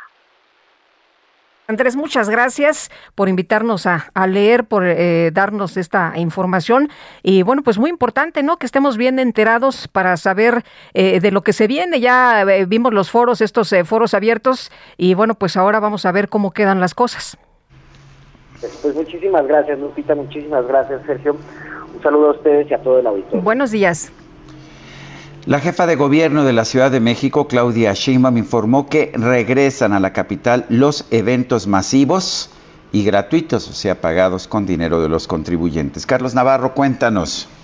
Buenos días, Sergio Lupita. Les saludo con gusto a ustedes al auditorio y les comento que a dos años del inicio de la emergencia sanitaria por COVID, los eventos masivos y gratuitos regresan a la Ciudad de México. Entre el 19 y 21 de marzo se va a llevar a cabo el Festival de Primavera en el Centro Histórico. La jefa de gobierno, Claudia Sheinbaum, dijo que este evento forma parte de la reactivación cultural en la capital del país. Escuchemos. Una actividad muy intensa este año de actividades culturales y también para potenciar el turismo en la ciudad. Eh, es un, son varias acciones de reactivación económica de la ciudad y basado en la cultura. Entonces creo que eh, los invitamos a que asistan este 21 de marzo. Va a ser eh, una fiesta en el centro histórico de la ciudad.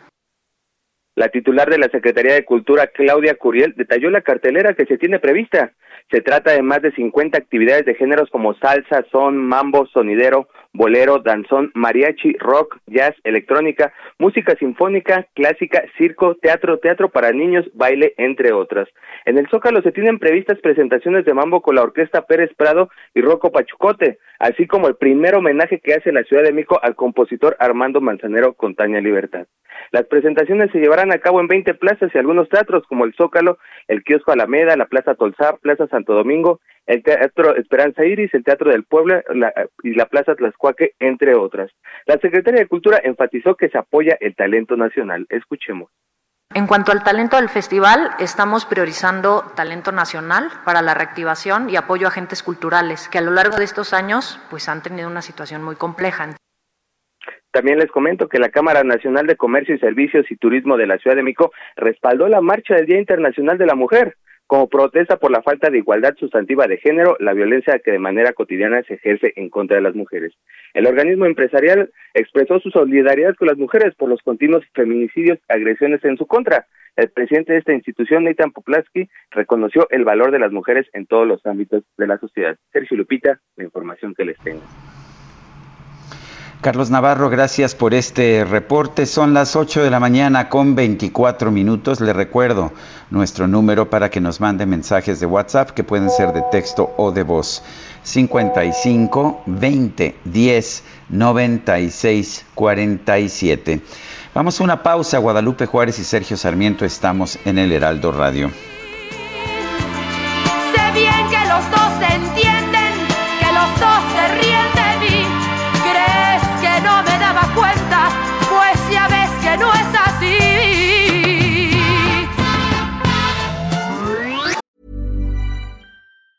Tired of ads barging into your favorite news podcasts? Good news. Ad-free listening is available on Amazon Music for all the music plus top podcasts included with your Prime membership. Stay up to date on everything newsworthy by downloading the Amazon Music app for free or go to amazon.com slash news ad free. That's amazon.com slash news ad free to catch up on the latest episodes without the ads. Sergio Sarmiento y Lupita Juárez quieren conocer tu opinión, tus comentarios o simplemente envía un saludo para ser más cálida esta mañana. Envía tus mensajes al WhatsApp 5520 109647.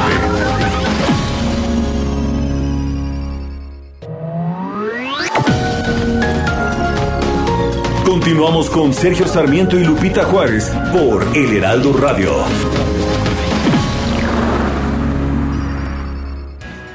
Jaque Mate con Sergio Sarmiento.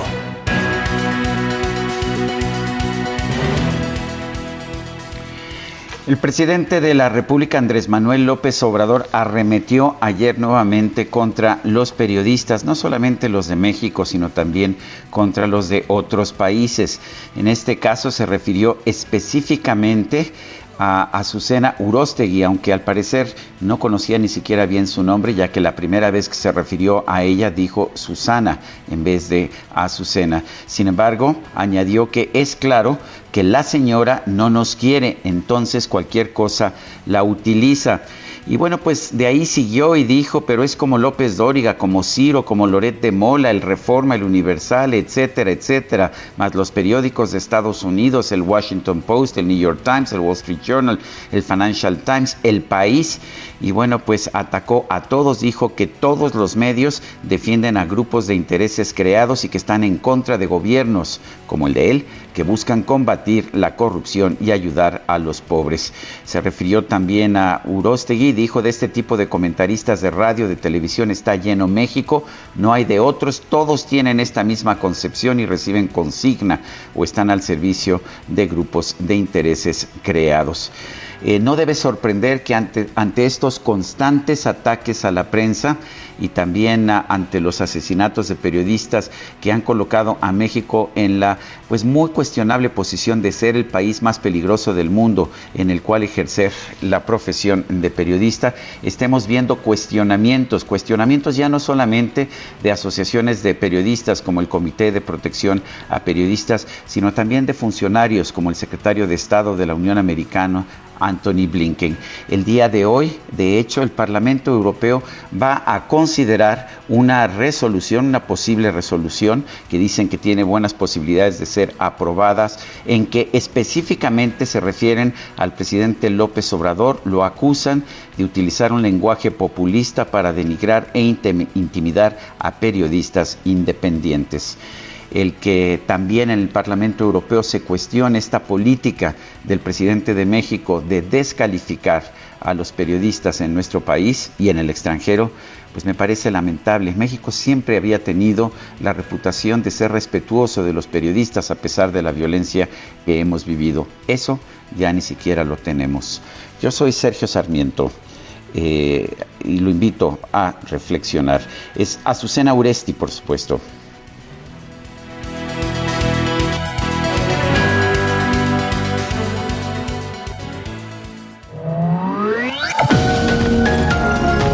Sergio Sarmiento tu opinión es importante. Escríbele a Twitter en arroba Sergio Sarmiento.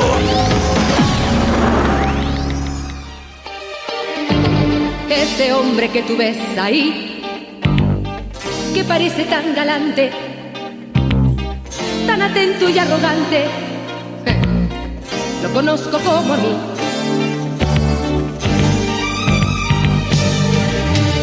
Ese hombre que tú ves ahí, que aparenta ser divino, tan afable y efusivo, solo sabe hacer sufrir. Es un gran necio, un estúpido engreído. Estamos escuchando música, música interpretada por uh, Lupita D'Alessio, esto se llama Este Hombre. Alucinado rencoroso, qué cosa. Híjole. Rata de dos patas. A ver, y déjame hacer una aclaración rápida. Fue el presidente de la República que primero se refirió a Azucena Uresti como Susana Urestegui y después le cambió eh, y dijo Azucena Urestegui, pero el nombre correcto de nuestra compañera es Azucena Uresti. A quien le mando un abrazo y le expreso mi solidaridad, por supuesto. Bueno, pues seguimos con el fondo, ¿verdad? Ahí de. Seguimos con el fondo. Lupita D'Alessio. Bueno, estamos en la hora de las complacencias y bueno, pues ahí está ese hombre. Y bueno, vamos a continuar con la información. Este miércoles un juez de distrito otorgó un amparo para que se deje sin efecto la vinculación a proceso dictada a José Manuel del Río Virgen, secretario técnico de la Junta de Coordinación Política del Senado de la República. Es un triunfo del senador Ricardo Monreal, es un triunfo de la justicia, es eh, pues eh, una vencida al gobernador del estado de Veracruz, Ricardo Monreal, presidente de la Junta de Coordinación Política del Senado de la República. ¿Qué tal? Qué gusto. Buenos días. ¿Qué tal, Lupita? ¿Qué tal, Sergio? Buenos días. Bueno, yo diría, buen día al auditorio también, yo diría que más bien es una victoria contra el autoritarismo, porque el juez en su determinación, en su resolución es muy claro. Eh, primero, no hay forma, no hay base para la acusación, no hay soporte, dice él. Parten de un hecho absurdo, digo, claro, hay un hecho cierto que es la, el homicidio, pero no hay un solo testigo que haga una imputación directa, no hay una sola prueba que demuestre responsabilidad alguna. De Se le acusaba de homicidio, ¿no? Sí, de homicidio. Entonces, la, la propia resolución, Lupita, es muy buena, son 430 páginas y va detallando uno a uno los elementos que usó la Fiscalía del Estado de Veracruz y el juez la aceptó para detener y vincular a proceso a José Manuel del Río. Y por eso dice el juez federal, el juez de amparo, le concedo la protección, la justicia federal protege a José Manuel del Río y ordena al juez de control eh, dicte un auto de no vinculación. Es decir, es muy tajante en la resolución porque evidentemente es inocente, es un asunto de carácter político, pero yo diría que es una victoria de la justicia, aunque todavía falta un rato, Lupita y Sergio, porque eh, puede ser que la instancia local que no tiene autonomía, la fiscalía, pueda interponer recurso o puedan convencer a la víctima, a la viuda, para que ella interponga recurso y vayan al tribunal colegiado de circuito a la revisión. Eh, eso nos generaría otras semanas más que me parece serían injustos. Sería injusto que siga pagando eh, con prisión sobre un hecho que no cometió José Manuel del Río y del cual ya demostró el juez eh, que es inocente. Pero pues en la política lamentablemente este tipo de perversiones existe y no solo él, sino contra muchos mexicanos y mexicanas que injustamente están detenidos, están presos en centros de reclusión social. ¿Qué ha pasado con los esfuerzos por hacer investigaciones dentro del Senado acerca de estos abusos eh, o presumibles abusos del gobernador de Veracruz? Eh, tú recordarás, Sergio, que obviamente esto provocó en diciembre y luego en enero un desencuentro con casi la mitad de la bancada de Morena. Eso provocó también, a su vez, que se desintegrara la comisión de investigación, ni siquiera la llevamos al Pleno, porque estaba generando una división interna en Morena. Y decidí, como presidente de la Junta de Coordinación Política y como líder de este grupo parlamentario, que se desintegrara. Sin embargo, se documentaron más de 90 casos. Ya la Corte decidió que el delito de ultrajes a la autoridad es inconstitucional ya están saliendo algunas personas en libertad que fueron acusados por este delito minoso y este pero sin embargo pues la situación continúa y yo creo que poco a poco iremos venciendo las resistencias y venciendo estas actitudes que dañan la convivencia pacífica y violan el principio de legalidad y el Estado de Derecho. Eh, Ricardo, son eh, casi tres meses los que ha estado en la cárcel eh, José Manuel del Río Virgen. Si no había pruebas, ¿por qué este afán de meterlo en la cárcel y por qué este afán de dejarlo en la cárcel? Es una vendetta política, él es un preso político. Recordarás también, Lupita, que incluso dentro de Morena, de los simpatizantes y militantes, fue durísima la carga contra mí por haber defendido a este José Manuel del Río desde diciembre porque se aliaron algunos con el gobernador porque me cuestionaron que cómo era posible que yo estuviera cuestionando a un gobernador surgido del movimiento. Y yo les decía no se trata de las personas se trata de quien viole derechos humanos aun cuando sean compañeros nuestros surgidos y electos por el movimiento.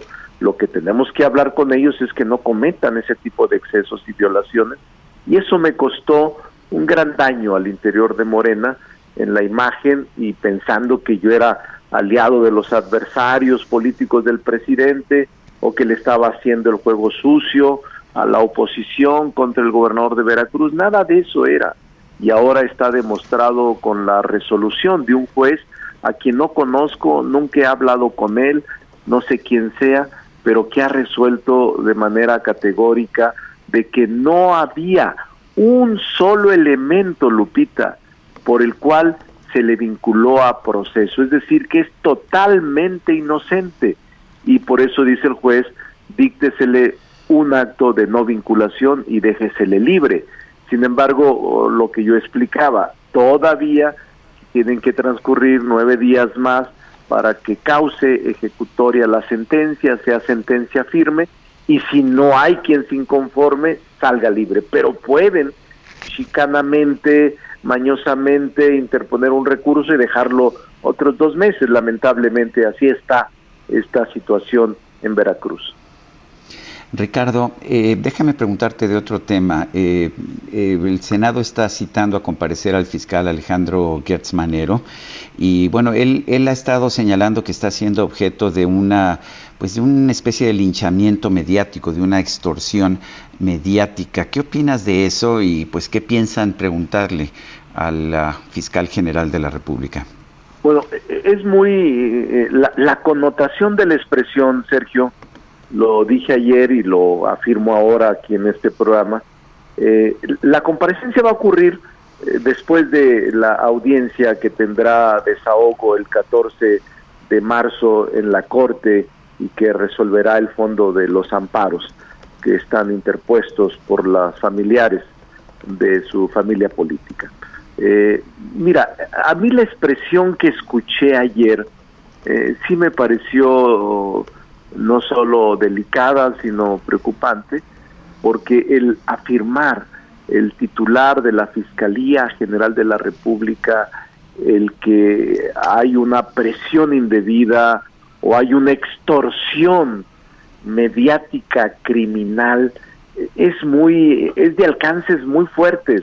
Para mí es una declaración muy fuerte, porque entonces quiere decir que él supone que detrás de todo lo que está pasando hay intereses eh, de, de mediáticos, dice, intereses, extorsiones.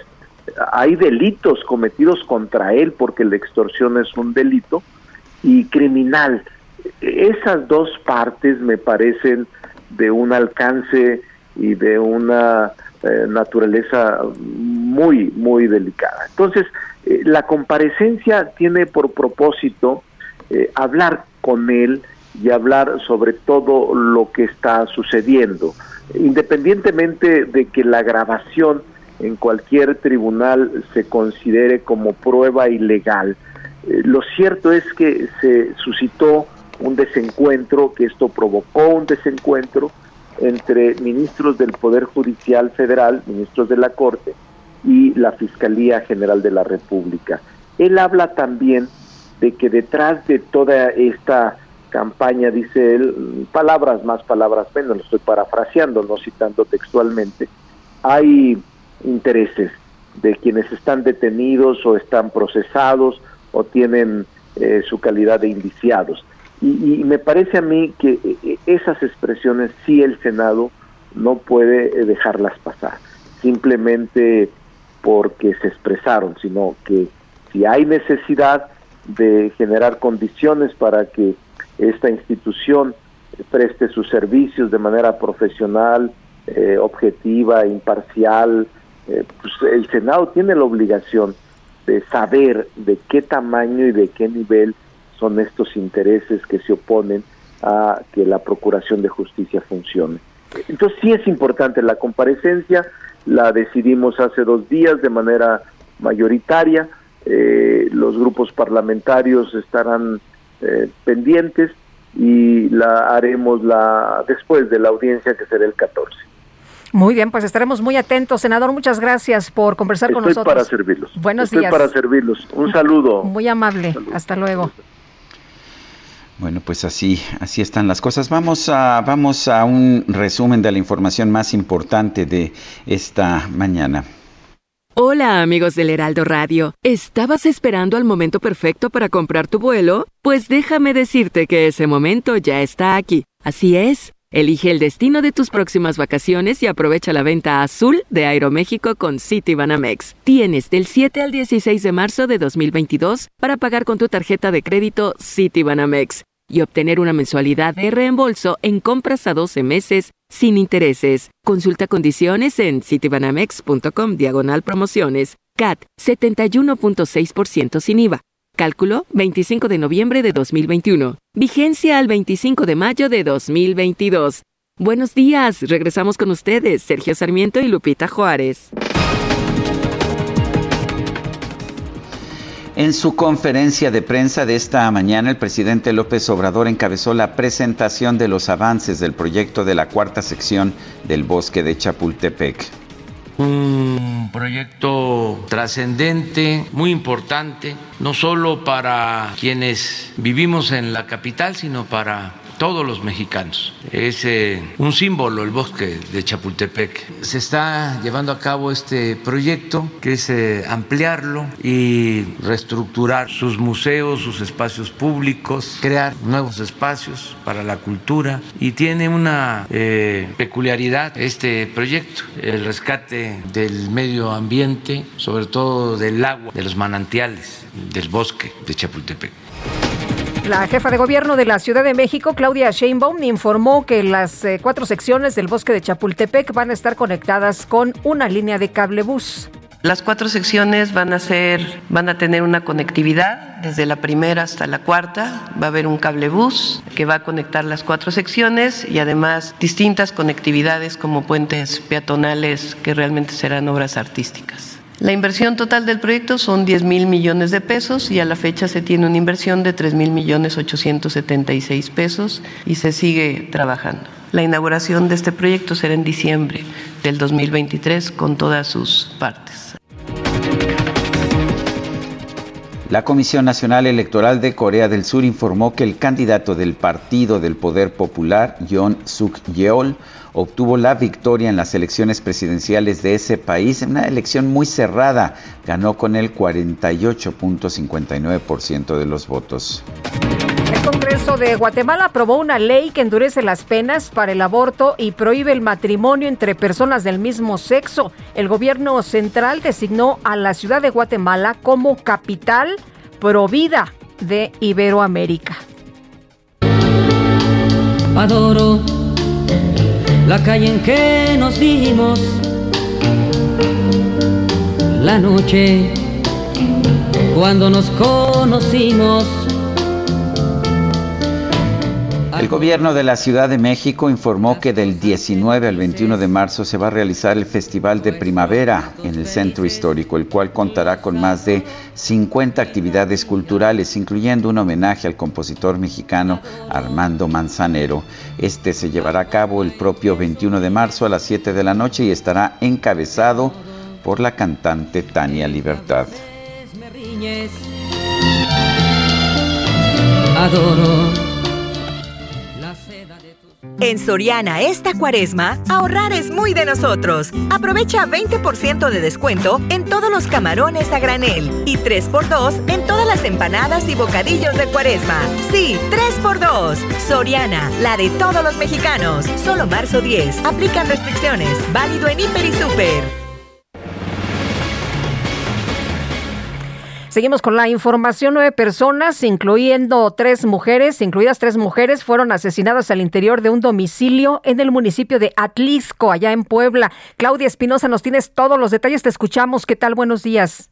Hola, ¿qué tal Sergio Lupita? Los saludo con gusto para darles a conocer que la Fiscalía General de Puebla realizó una serie de cateos indagatorias tras el descubrimiento del asesinato de nueve personas en la colonia Francisco y Madero del municipio de Atlisco, ubicado a alrededor de 30 minutos cerca de la capital poblana. El gobernador Miguel Barbosa señaló que se ha pedido la participación de las autoridades federales a través de la Mesa de Seguridad para que coadyuven en la investigación de estos hechos que en sus primeras vertientes apuntan a un enfrentamiento entre dos bandas dedicadas al narcomenudeo en este municipio. Hay una persona que se encuentra lesionada en el complejo médico Arronte. Su estado es muy delicado porque presenta una herida de bala en la cabeza. De acuerdo con los reportes de los habitantes, alrededor de la madrugada de ayer miércoles se registró una serie de detonaciones y posteriormente, cuando llegaron los elementos de seguridad, encontraron a nueve cuerpos sin vida en la zona, por lo que se han realizado hasta el momento diversas diligencias de levantamiento de cadáver, entrevista a los vecinos y también alguna serie de cateos en algunas zonas auxiliares como Metepec también en Atlisco. Es la información que se ha generado en este momento desde Puebla. Muchas gracias, Claudia. Muy buenos días. Son las 8 de la mañana con 51 minutos. En Soriana esta cuaresma, ahorrar es muy de nosotros. Atún precisísimo de 140 gramos a 9.90 y todos los yogurts batidos de 900 gramos o un kilo, Lala, Yoplait, Danone y Alpura a 19.90 con 100 puntos. Soriana, la de todos los mexicanos. Solo marzo 10, excepto griegos. Aplica restricciones. Válido en Hiper y Super.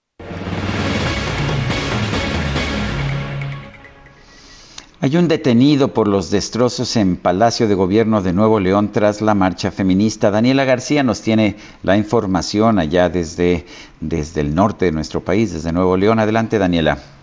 Buenos días, Sergio, Lupita. Pues así es, el día de ayer la Fiscalía General de Justicia de Nuevo León confirmó que se detuvo a un hombre presuntamente infiltrado en la movilización del martes por la noche. Se trata de John Fernando N., quien fue asegurado por policías estatales la noche del martes en las inmediaciones del Palacio de Gobierno. Esto por parte de elementos de Fuerza Civil, momentos después de que se suscitaron los hechos que dejaron afectaciones a la sede gubernamental y en comercios aledaños a la macroplaza, ya que durante el recorrido de las mujeres participantes de esta misma se realizaron eh, pues pintas en paredes y se rompieron algunas ventanas.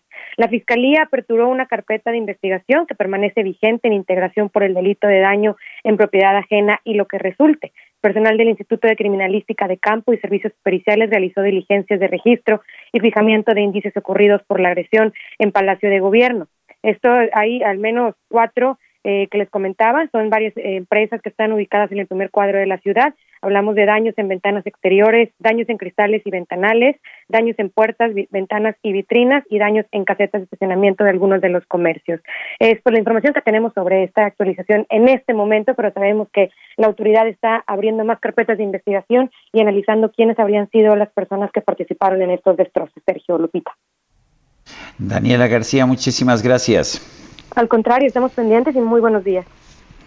Muchas gracias, muy buenos días. Oye, me dice uno de mis vecinos allá en Coajimalpa, saludos desde la Suiza Chilanga, Coajimalpa. bueno, la hermana república, ¿no? Así es, así es. Pues sí, tenemos, tenemos ahí que el desierto de los leones, ¿no? Tenemos el desierto de los leones. Hay, hay bosquecito. Bueno, el presidente de la República le ha dedicado buena parte de su conferencia de prensa de esta mañana al proyecto cultural de ecológico cultural del, del, bosque de Chapultepec. Es un proyecto que puede ser uh, realmente muy importante para la capital de la República. Lo estaremos estudiando, si te parece, Guadalupe. Eh, me parece sin embargo, raro que dentro de algunos elementos que se, me antojan positivos, como recuperar los manantiales naturales de ese bosque de, de Chapultepec, pues estén hablando ahora de un sistema de transporte como el cablebús, un teleférico, pues que quizás sea muy espectacular, pero es muy caro y no, es necesariamente el, no es necesariamente lo mejor para un país pobre como el nuestro, pienso yo. Pues eh, eh, vamos a, como tú dices, vamos a, estudiarlo. Yo, no lo, veo necesario, pero, pero bueno, pues ahí está la propuesta. Son las 8 de la mañana con 54 minutos. Mándenos sus mensajes de WhatsApp 55 20 10 96 47. Inconsciente y presumido, falso, enano, rencoroso, que no tiene corazón lleno de Sergio Sarmiento y Lupita Juárez quieren conocer tu opinión, tus comentarios o simplemente envía un saludo para ser más cálida esta mañana. Envía tus mensajes al WhatsApp 5520 109647.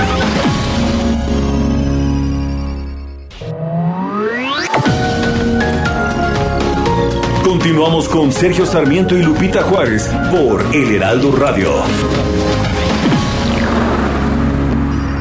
Amigos del Heraldo Radio, ¿han pensado que quizá llegó la hora de dejar de rentar? Pues este es el momento porque en Citibanamex puedes contratar un crédito hipotecario con cero. Sí, escucharon bien, cero comisiones, además de que el avalúo es reembolsable y pueden financiar sus gastos notariales. Y si ya tienes una hipoteca, igual deberías acercarte a Citibanamex porque podrías mejorarla, ya que tienen una tasa de interés anual fija desde 7.90%, una tasa muy atractiva si la comparas con lo que seguro tienes ahora. Conoce toda nuestra oferta en citibanamex.com diagonal hipotecario o visita tu sucursal CAT 10.5% sin IVA, calculado el 1 de noviembre de 2021, vigente al 30 de abril de 2022. Gracias. Lo siento, mi amor, pero hoy te lo voy a decir.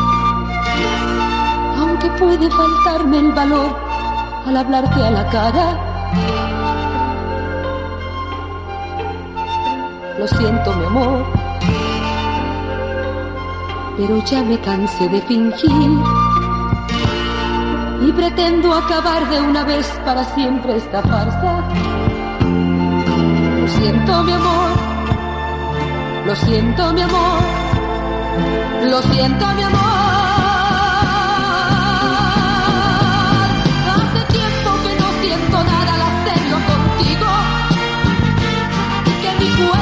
Tiembla de ganas al verte encendido. Y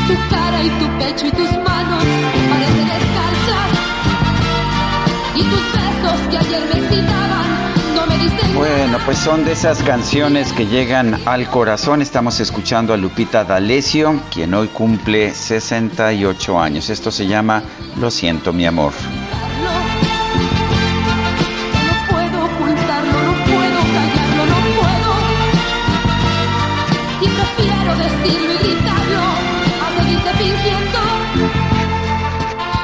Son las 9 con 2 minutos. Adelante, Lupita. Pues seguimos con la información. Se filtraron hace unos días unos eh, audios, unas llamadas en las que el fiscal Alejandro Gertz Manero habla sobre cómo enfrentar un proyecto de sentencia del ministro Pérez Dayán. Y bueno, esto es eh, con respecto al caso de Alejandra Cuevas y Laura Morán. Tenemos en la línea telefónica al fiscal general de la República, Alejandro Gertz Manero, a quien saludamos como siempre con mucho gusto. Doctor, ¿cómo está usted? Muy buenos días. Buenos días, Lupita, a sus órdenes. Eh, doctor, eh, se ha señalado de, a- a- se- bueno, se le ha señalado a usted de, pues, obtener beneficios, beneficios, eh, documentos de la Suprema Corte en el caso de Alejandra Cuevas y Laura Morán. ¿Qué señala usted con respecto a esto que se ha mencionado, que se ha señalado? ¿Por qué no comenzamos diciendo y, y estableciendo con toda claridad quién lo ha señalado y en qué forma? Porque si no, sí estoy en una posición muy difícil, Lupita. Si usted me dice que se ha señalado, yo, usted lo acaba de, lo que acaba de decir Sí. es que hubo una serie de, de actos delictivos Así es, doctor. para Bueno, se intervenir filtraron estos líneas audios. privadas. Ujú. Sí, eso, esos son actos delictivos para intervenir ilegalmente líneas privadas. ¿Está usted de acuerdo, verdad? Sí, doctor. Ahora, eh, díganos, ¿cómo, cómo eh, eh, se ha mencionado que pues eh, usted eh, es el, una, un, en el expediente, está reconocido como denunciante y como víctima y que no es fiscal por ser hermano de esta persona supuesto asesinado, así se ha señalado. Doctor, eh, cuéntenos, ¿hay ilegalidad en, en revisar esta información? ¿Hay ilegalidad en que usted tenga esta información? ¿Hay ilegalidad en que usted pueda contactar a cualquier ministro de la Corte? A ver, en primer lugar, vamos a dejar las cosas muy claras. Ese es un delito que se cometió hace siete años y en el que nunca, nunca ha tenido intervención alguna en ese proceso la Fiscalía General de la República ni antes la Procuraduría General de la República. Nada tiene que ver esa, esa institución con ese caso, que es un caso del fuero común entre personas particulares. Yo no sé si eso sea lo suficientemente claro porque parece que eso sí no se entiende. Eh, doctor, doctor Gertz Manero, en esta conversación, que entiendo que es una conversación ah, grabada de manera ilegal, eh, usted parece darle instrucciones al subprocurador ah, Juan Ramos eh, para que litigue el caso, pero pues ah, litigue el caso en la Suprema Corte de Justicia. Entiendo que es un caso del fuero común, pero pues no, no sería el dar instrucciones a un subprocurador federal para que pues ah, mantenga contacto con los ministros de la Corte o para que busque un determinado fallo, una manera de utilizar recursos de la federación para un propósito personal. No, no, don Sergio, mire, eso es una visión muy, muy este, perversa y de muy mala fe. El- la- las, las conversaciones privadas que yo tengo con gente de mi confianza, no de ahora, sino de toda la vida, en donde yo estoy analizando con esa persona los criterios de un, de un, de un eh, ministro de la Corte en un asunto del fuero común que nada tiene que ver con ninguna función ni mía ni de ese señor en la Fiscalía General de la República. Nada tiene que ver. Si vamos a llegar al extremo de que ya una persona no puede defenderse de, de un delito de la cual es víctima y comentarlo con quien crea oportuno y tiene que ser eh, linchado porque habló con esa persona. No, no, don, don Sergio, vamos, vamos poniendo las cosas en su lugar. Cuando, cuando ese asunto del fuero común en el que nunca, nunca jamás ha, ha tenido nada que ver la fiscalía, ni el, los subprocuradores, ni nadie, porque no ha habido una sola actuación que se tuviera que defender o que la fiscalía tuviera fuerza para defenderla. No, desde noviembre del año pasado, yo como persona particular, y tengo el documento y se lo puedo mandar, yo le pedí a la Corte que me permitiera defender un asunto en el que ha habido una denegación de justicia de siete años, porque todavía no podemos llegar ni siquiera a la, a la sentencia de primera instancia. En esas circunstancias, la Corte, con una claridad meridiana, dijo, a usted le, le, damos y porque le reconocemos su carácter de víctima y en lo personal usted puede hacer todas las gestiones que hacen todas las partes. Las otras partes que están este, litigando el asunto y buscando su, eh, que, que, les favorezca, y yo en la mía, y lo discuto y lo platico con quien yo quiera. Las, los, eh, las conversaciones con, y, las, este, y las presencias y las entrevistas con los ministros de la Corte las han tenido la contraparte, las he tenido yo y las tienen todos los litigantes y todas las víctimas y todos los acusadores todos los días. Los proyectos de, de, de sentencia son públicos y se lo puede usted preguntar a cualquier ministro cómo en aras de la transparencia se los dan a conocer a quienes están teniendo una u otra parte. Y mi, y mi queja es que se está violentando un artículo expreso de la ley de amparo, el 93, fracción 6, sexta, en donde no se han analizado a fondo todas las pruebas. Así es. No, no, don Sergio, es este, este, un linchamiento nacido de un delito en el cual se acusa a alguien de que intervino una institución que no puede inter, intervenir ni ha intervenido nunca y que ya no puede hablar y que por el hecho de que tiene un puesto ya no se puede defender ni puede hacer nada. No, don Sergio, yo creo que todo tiene un límite. O sea que la fiscalía no es parte en este juicio porque se trata de una disputa entre particulares. Lo saben, lo sabe cualquiera, cualquiera, eh, eh, Lupita, que no tenga mala fe. Cualquiera sabe que esta es una, una disputa entre particulares que se lleva en un, en un proceso del fuero común, en el cual la Fiscalía de la República no tiene competencia, ni puede intervenir, ni ha intervenido. Que mis intervenciones que las estoy haciendo, las voy a hacer y las he hecho durante siete años, las hago como víctima las víctimas tenemos ese derecho. Uh -huh. no no nos no, no nos castra la, la, la, la, este el hecho de que tengamos un puesto público. Eso eso no tiene nada que ver a un ministro de la corte a ocho ministros que así lo votaron. No los engaña nadie nadie.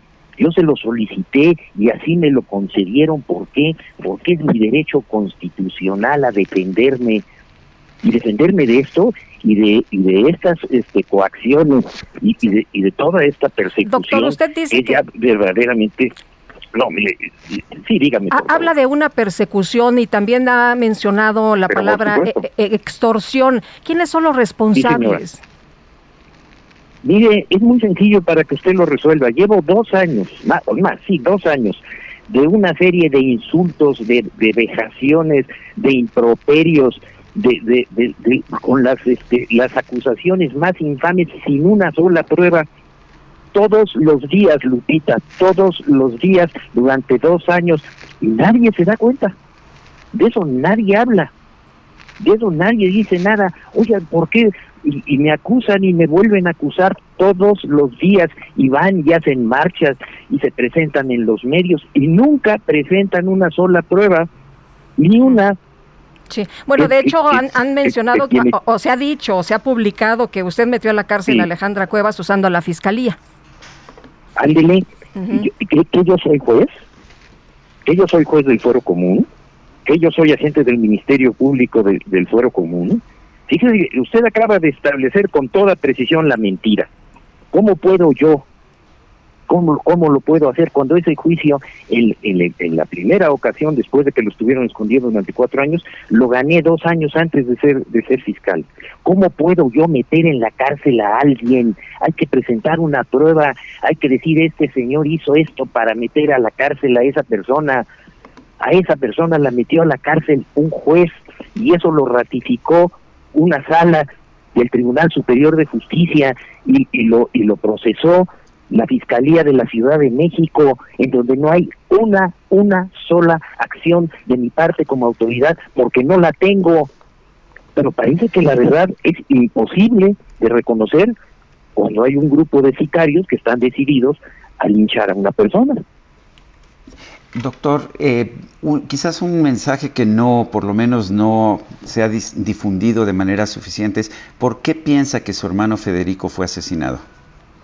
No, no lo pienso, don Sergio. Mire, cuando eso ocurrió y cuando me denegaron la justicia, yo expliqué con una claridad meridiana cómo había yo encontrado a mi hermano agonizando, con la espalda totalmente llagada por el abandono, en estado de inconsciencia, desnutrido, con una oclusión urinaria que lo estaba matando y llegó el Ministerio Público y, les dijo a esta señora, pero ¿por qué no lo llevan a un hospital? Ay, es que no le gustan los hospitales, por eso lo llevamos con unos este, médicos, pero si se está muriendo, lo saqué de ahí con una orden del, Ministerio Público, lo, lo, llevé al hospital inglés donde hay un expediente de 900 páginas diciendo la forma como lo abandonaron de manera criminal. No, esas pruebas no existen. Lo único que existen son los insultos, las, este, las marchas y, y todo, y las coacciones. Don Sergio, por favor, estamos ante una extorsión verdaderamente que ya, ya llegó a extremos, de, bueno, a tal grado que ya estos delincuentes tienen que dedicarse a hacer delitos y a, meterse en, en, las líneas este, eh, telefónicas y, hacer este, eh, una persecución de personas que están discutiendo en lo privado asuntos que no tienen absolutamente nada que ver con su función, nada, nada que ver con su función. Y ni así, ¿no? ¿Por qué? Pues porque hay una orden de linchamiento. Eh, no, no, don todo tiene un límite. Dígame, Doctor, eh, hay también eh, el presidente, hay está eh, señalamiento del presidente López Obrador del sentido de que pues se va usted a mantener en su cargo porque esto se trata de una posición política para intentar tumbarlo. ¿Cómo ve usted esta declaración? Mire, el presidente de la República tiene una, un, un paradigma, una bandera y una, y una tarea que es la que lo distingue, que es la lucha contra la corrupción mi trabajo es absolutamente semejante y congruente. Yo soy un, eh, eh, eh, yo dirijo un órgano independiente, un órgano autónomo, pero tengo la más absoluta coincidencia con eso. Eso no hay duda, y yo creo que todos deberíamos de tener la misma la misma condición. que estamos defendiendo? a un grupo de sicarios que no se dejan este, ni siquiera llevar a una a una audiencia y eso sí nadie que nadie los toque ¿eh? eso e, ellos sí son intocables ¿por qué eran intocables? ¿Por qué serán intocables? No, Lupita, esto es un asunto de, de, transparencia y de buena fe. Yo no me doblo por esas cosas por ningún motivo. Por ningún motivo. Doctor, quisiera, quisiera cambiar eh, de tema e ir a estas acusaciones en contra de de unos abogados de, eh, en, los que Juan Collado, este abogado que se encuentra en la cárcel, está acusando de extorsión a un grupo de abogados relacionados con Julio Scherer, eh, quien fue consejero jurídico de la presidencia. Mire usted, en este caso, el, el, el asunto de Collado, como usted sabe, nosotros lo resolvimos. Eh, lo procesamos, está en, en, en, en prisión y esa persona en uso de sus, de sus garantías, de sus derechos constitucionales, dijo que él era él había sido víctima en ese procedimiento de una serie de coacciones y una serie de, extorsiones, otra vez la misma historia, de, un grupo de, abogados que están vinculados entre ellos en la forma que usted señala, y que eso lo, lo, trató de demostrar y presentó las pruebas suficientes ante el Ministerio Público, el Ministerio Público las valoró y las pone a disposición del juez y en ese momento comienza este ataque, en ese mismo momento, ¿eh? este ataque feroz y los señores empiezan a, no ir a sus audiencias. Ya, ya, ya llevan dos audiencias canceladas. Una porque no se quisieron presentar. Simplemente dijeron que ellos lo hacían de lejos y, y el juez les dijo, no, eso no es posible, pues imagínense nada más. Y en la segunda, a uno ya le dio COVID. Y entonces vámonos otro mes a ver si durante ese mes podemos linchar al que nos está acusando. Así es como yo lo veo y así es como está la realidad que nosotros estamos observando. Ahí está el asunto, ahí está el caso, el caso va a ser conocido y parece que eso ha traído verdaderamente unas consecuencias y unas reacciones auténticamente virulentas, don Sergio, porque finalmente la verdad va a salir, por más que haya este intereses y por más que haya este parcialidades, la verdad acaba saliendo, don Sergio, y usted y yo lo sabemos. Eh, doctor, regresando al, tema de, las eh, llamadas, em, eh, usted menciona que esto es un esto es un delito. ¿Quién tiene la capacidad de intervenir la línea telefónica? no sé si es de, la fiscalía desde donde estaba llamando, si es su, línea particular. Mire, nadie tiene el derecho a hacerlo. Usted sabe que todas todas las líneas de comunicación están protegidas por la ley desde una perspectiva constitucional. Es el derecho de las personas a comunicarse, es el derecho de las personas a su secrecía, es el derecho de las personas a su vida privada. eso está este, eh, garantizado desde el punto de vista legal. En este caso se cometieron cuatro delitos federales, cuatro seguidos. Y, y en ese en ese entorno, la manera de hacer lo que se llaman estos estos hackings es meterse a las líneas, ya sea si son líneas este, eh, digitales o son líneas eh, eh, aéreas o como estén, y de esa manera obtener esa información. Vamos muy avanzados en la investigación. Esa sí es una investigación federal. Esa sí está en manos de la Fiscalía y esa está en manos de fiscales especializados que están cumpliendo con su deber y que en el momento en que tengan la información procederán en la forma que, se debe.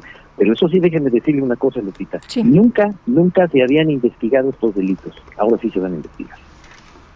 están investigando. doctor Gertz Manero, eh, usted sí tiene derecho a tener un proyecto de un proyecto de sentencia de la Suprema Corte eh, y puedo preguntar quién se lo dio. Sé que no, que no, eh, que en, un momento se menciona en la conversación al ministro Pérez Dayán. ¿Es el que le dio este proyecto?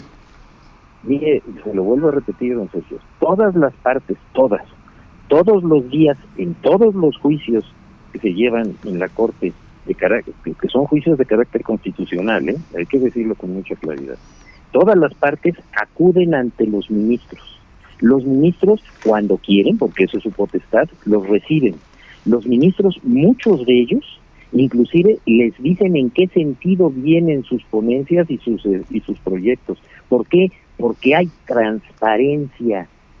Y eso, estas personas, según yo lo he visto en los medios, han estado yendo a, ver a los ministros y a ver al ponente y a obtener la información que hayan obtenido. Por supuesto que la obtuve y por supuesto que esa conversación es absolutamente cierta, está este, editada, pero esa, eso, eso que dicen ahí es absolutamente cierto y lo puede hacer cualquiera y usted se lo puede preguntar a cualquier este ministro, a quien fue, eh, que ahora es la presidenta de la, de la Cámara de Senadores, si, si, si los ministros no, no les dan todas las, eh, las, las facilidades de transparencia a las partes para que conozcan su punto de vista. Por favor, eso es clarísimo. Solamente los, los, los que sí saben eso y, saben que el resto de nosotros, personas, no lo saben, lo usan en forma facciosa para dar la impresión de que eso es ilegal. No, don Sergio, no es ilegal, es absolutamente legal, es cotidiano, se lleva a cabo todos los días y usted se lo puede, pregúntelo a la señora Olga Sánchez Correro, ella se lo puede decir. Este, eso, eso es una cosa que ocurre diario. No sé si lo dice con claridad o lo necesito repetir. Eh, doctor, si no, no si se entendió, eh, eh, entonces la copia del proyecto del ministro Pérez Dayán no nada más debería conocerlo la Corte. No, la copia del, del ministro la conoce el que el ministro quiera. Tiene la obligación de entregarla en el momento en que se vaya a estudiar el asunto con la con el tiempo suficiente para que lo estudien los demás ministros pero no es un asunto secreto, no es una investigación penal del Ministerio Público que por ley tiene que estar en secrecía. Todos los procesos ante los jueces, desde el juez más este, eh, elemental hasta un ministro de la Corte deben y son transparentes. No tienen por qué estar ocultando nada. O sea, no se está operando de manera ilegal traficando influencias con los ministros de la Suprema Corte.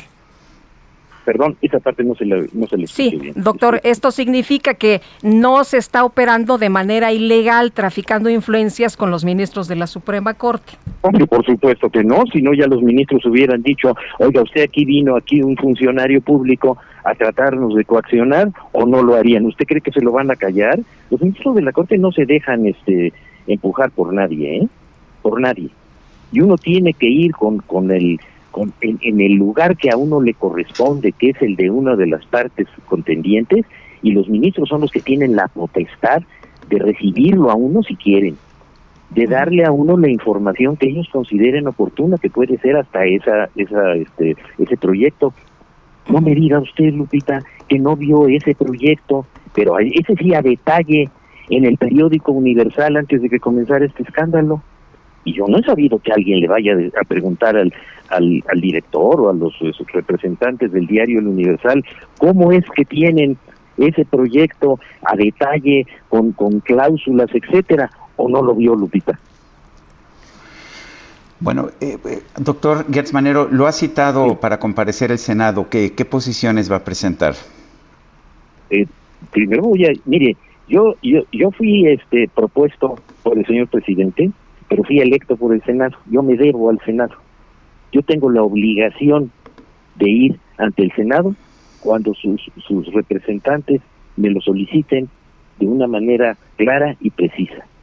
Me lo solicitó el, el señor este, Monreal y le dije, bueno, estoy esperando que me den la oportunidad de ir a rendir mis, mis, mis informes que son obligatorios y ahora en esta coyuntura quieren que yo también vaya para este para tratar este asunto que, que parece que tiene un, interés político y una serie de, consecuencias por, por, muchísimo gusto voy claro que voy. Doctor va a renunciar mire Lupita este puesto no es renunciable. La constitución es clarísima para que el fiscal de la República pueda ser removido, tiene que haber una causa grave esa causa grave tiene que serse pública y se le tiene que dar a esa persona, en el caso de que se le acuse, todo el derecho a defenderse. Yo no me dejo este, extorsionar por este por coyotes y por sicarios de ninguna manera. Pues doctor, le, le, agradecemos eh, como siempre que pueda platicar con nosotros aquí en este espacio. Muy buenos días. Yo les agradezco a ustedes su atención. Muchas gracias, don Sergio, y muy buenos Gracias. Son las 9.24, vamos a una pausa y regresamos.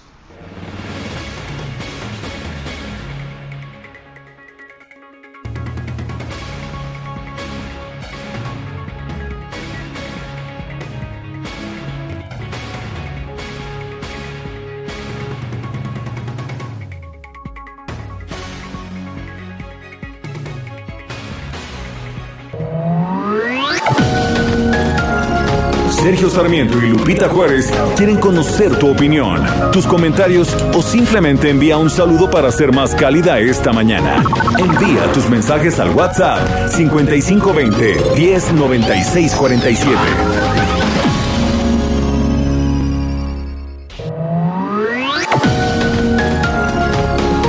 Continuamos con Sergio Sarmiento y Lupita Juárez por El Heraldo Radio. En Soriana esta cuaresma, ahorrar es muy de nosotros. 20% de descuento en todos los camarones a granel o pescado lisa del Golfo fresca a 32.90 el kilo. Y 3x2 en todas las empanadas y bocadillos de cuaresma. Soriana, la de todos los mexicanos. Solo marzo 10. Aplican restricciones. Válido en Hiper y Super. Ya no sé si llegaste a dormir. Mucho menos qué quieres de mí me cansé de esperar el milagro de ser como antes. Y es preciso que yo te lo diga, tus ausencias me han hecho una herida. Olvidé nuestra última vez y busqué una salida te asombra de que fui capaz, lo aprendí bien de ti. No preguntes con quién,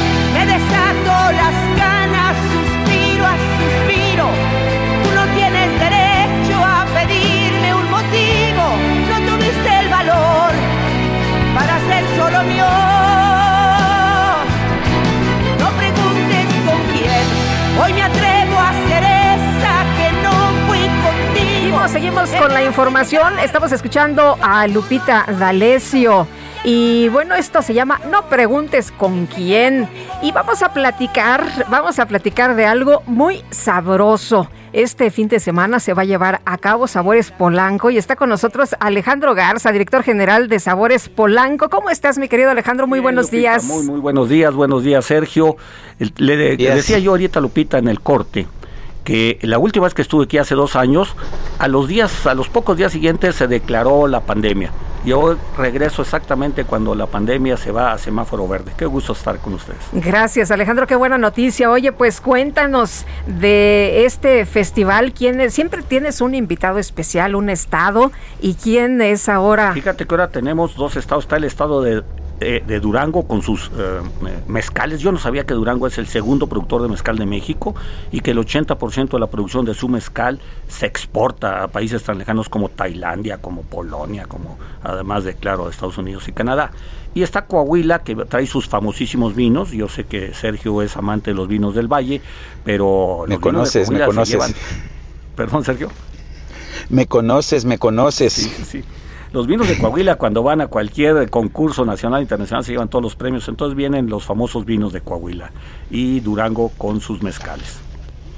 Eh, Eh, Alejandro, el, eh, el, el nombre siempre ha sido Sabores Polanco, pero ¿son solamente restaurantes de Polanco o hay otras zonas de la Ciudad de México representadas? Fíjate que yo comento que el, el- el nombre ya nos quedó chico, la verdad es que sí, al principio eran Polanco, pero hay tanta presión no solo de, eh, otros restaurantes de la Ciudad de México, sino de, provincia de venir, pues que hemos abierto. Están como el Balcón del Zócalo, que está en el centro, hay muchos restaurantes de la Roma, de la Condesa, y de provincia viene, bueno, viene hasta San Diego, el restaurante Puesto, que es el segundo año que está con nosotros, de León la Cocinoteca, del chef Juan, Juan Emilio Villaseñor, viene el- las rocas, las rocas de, de Rosarito, a lo mejor tú lo conoces, y el Bismarquito de La Paz que nos promete traer la, langostas vivas, una un atún aleta azul gigante y las riquísimas almejas chocolatas, de los cuales tú todo eso lo conoces muy bien.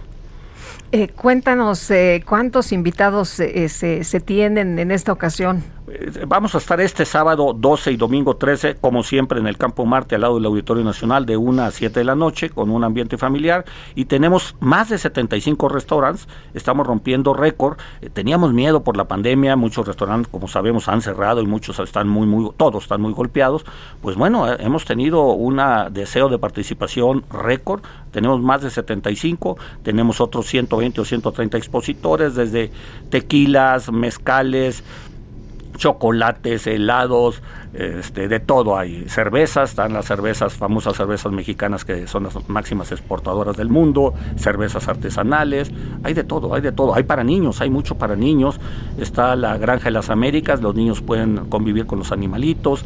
Hay pisado de uva, que ustedes lo han visto, porque tú, Sergio y Lupita son francamente de los fundadores de este festival en cuanto a clientes. Eh, hay muchas clases, muchas catas. Tenemos catas de, de chocolate, de tequila, de vinos, muchas catas de vino, de helados. Tenemos clases, eh, masterclass que se llaman ahora. El chef Mirachi va a llevar una cortes de carne y nos va a explicar qué es un corte de carne, qué es un tibón, qué es un cirlón, cómo se corta, cómo se debe asar, etcétera, etcétera. O sea, no solo vas a comer y a beber lo mejor que hay en México, sino a disfrutar de música, hay mucha música durante todo el día, y a disfrutar de clases y aprender. Adelante, Sergio. Bueno, parece que se nos eh, cortó la comunicación. Y bueno, te quiero preguntar, ¿las personas que están interesadas en acudir pueden ir los dos días con eh, eh, un mismo boleto? cuéntanos de esta experiencia. El boleto es por día. El boleto es por día. se puede comprar en estos momentos. Todavía hay 25 restaurantes que los distribuyen a precio muy preferencial. Y si no, en las taquillas, ahí al lado del Auditorio Nacional tenemos las taquillas. Llegas el sábado o el domingo. Los niños gratis, debo aclarar, los niños de 8 años o menos gratis, los jóvenes de 9 a 17 años medio precio y parte como todos los años, como desde que iniciamos hace 8, 8 ya 10 años, pero 8 festivales, eh, parte importante de los ingresos van a la Fundación CIMA, eh, que eh, colabora contra el cáncer de mama en las mujeres que lo necesitan. Adelante, Sergio.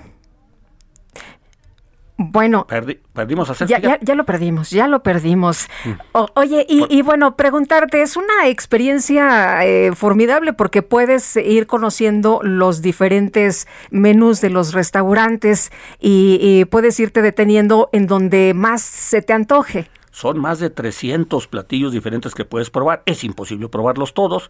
No te puedes tomar ni 300 uvas. es, eh, tienes que escoger bien. Tienes que, dice un hijo mío, papá, hay que aconsejar que no te pares en el primero o que no vayas al que siempre has ido. Que busques. Que, sí, ¿verdad? Que, le que, que, tengas variedad. Que te aventures, que te aventures. Que, oye, yo nunca he probado las almejas chocolatas de La Paz. Bueno, pruébalas. O, la, o los famosos este, pulpos de no sé quién. Pues pruébalos. o sea, lo que nos aconsejas es dar primero un recorrido ver todo lo que hay y después empezar. Así es, así es. Tómalo con calma. Al cabo hay mucho, nadie se queda con hambre, nadie se queda con sed y, y todo el mundo se divierte. Me parece muy bien. Alejandro, muchas gracias por invitarnos eh, a esta, esta mañana, a esta nueva edición y me da un gusto enorme verte otra vez aquí en vivo, en directo y a todo color y que ya prácticamente esté todo regresando eh, o tratando de regresar a la normalidad y que pues puedan regresar también estos restaurantes que nos decías al principio resultaron muy afectados. Los restaurantes lo necesitan, estamos ya en semáforo verde, el Campo Marte es un lugar totalmente abierto, es el jardín más bonito de la Ciudad de México. Y nomás último, para una sorpresa, estamos tratando de traer a Diana Kennedy, la famosa escritora gourmet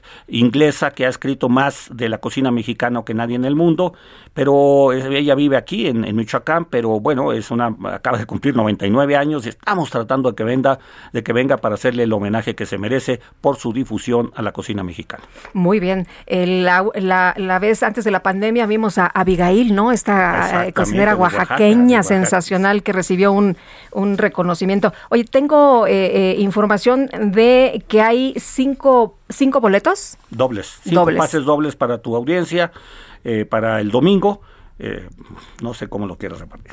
Muy bien, entonces aquí que nos marquen a nuestro número de WhatsApp y que se pongan de acuerdo aquí con nuestras compañeras de la producción al 55 20 10 96 47 55 20 10 96 47. Alejandro, muchas gracias. Gracias, Lupita, y un saludo a Sergio. Hasta luego, muy buenos días. Alejandro Garza, director general de Sabores Polanco. No se la pierda, se pone sabrosísimo. Bueno, y hoy es el Día Mundial del Riñón, por lo que las organizaciones y grupos de pacientes con enfermedad renal crónica se van a manifestar en las inmediaciones de la Cámara de Diputados. Beatriz Rodríguez Bernal, presidenta de la Asociación de Enfermos Renales y Trasplantados Puebla, y coordinadora general de la Comunidad Renal México. Gracias por conversar con nosotros. Muy buenos días. Hola, ¿qué tal Lupita? Muy buenos días. Me da mucho gusto estar con ustedes el día de hoy y pues en ese sentido hoy conmemoramos el Día Mundial del Riñón y a su vez estamos este promoviendo el tema del desabasto de medicamentos porque pues ya llevamos más de cinco años que los pacientes renales seguimos sufriendo este desabasto hemos tenido de forma intermitente este medicamentos, pero lamentablemente eh, se han perdido riñones porque no hay medicamentos que precisamente vayan a ayudar y a colaborar precisamente para para poder subsistir nosotros como pacientes ya trasplantados. Y pues como bien lo sabes, hoy nos vamos a manifestar en diferentes estados, en Ciudad de México, en Puebla, Durango, Guerrero, eh, Baja California, Durango, Zacatecas, y Oaxaca. Entonces, entre estos estados, pues es donde tenemos mayor cantidad de pacientes renales. ¿Qué tanto ha bajado la atención a los pacientes renales en nuestro país en estos últimos tiempos? Perdón, ¿no lo escuché? ¿qué tanto ha bajado la atención a los, a los pacientes uh, renales en nuestro país?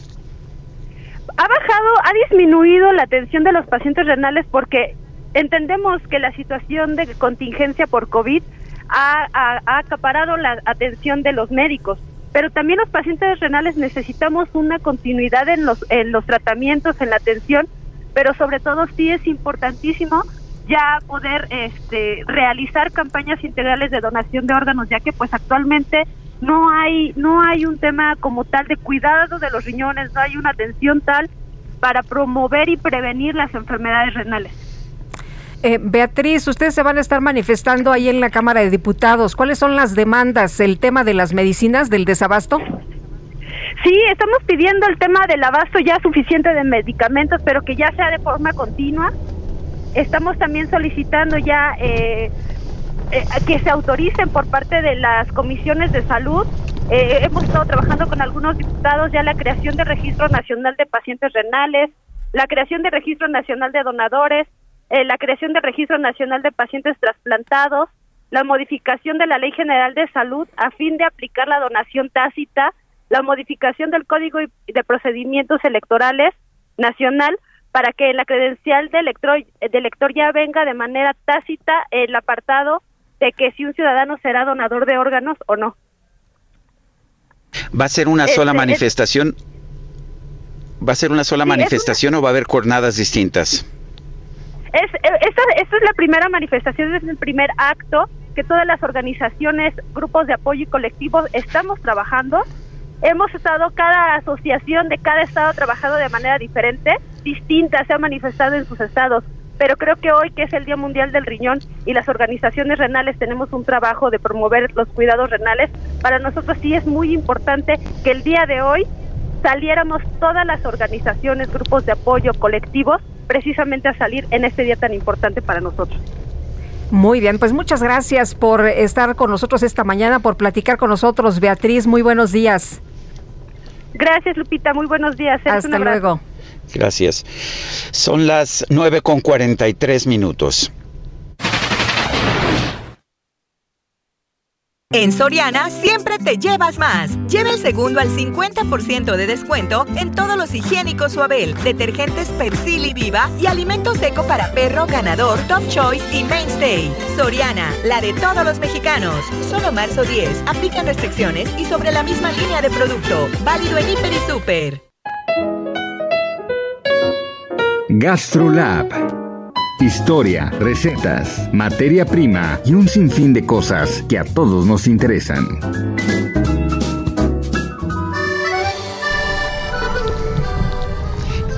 Israel Arechiga, ¿qué nos tienes esta mañana? Adelante, cuéntanos. Hola, muy buenos días, querido Sergio, querida Lupita. Todo buenos días. Pues ya es jueves, ya es casi fin de semana y ya se empieza a ver en los mercados, se empieza a ver en los en los diablitos de la central de se empieza a ver en las carretas, en las esquinas, una de las mejores frutas que trae esa temporada, que llegan con febrero, finales de febrero, principio de marzo y que vamos a tener hasta finales de agosto y es el mango.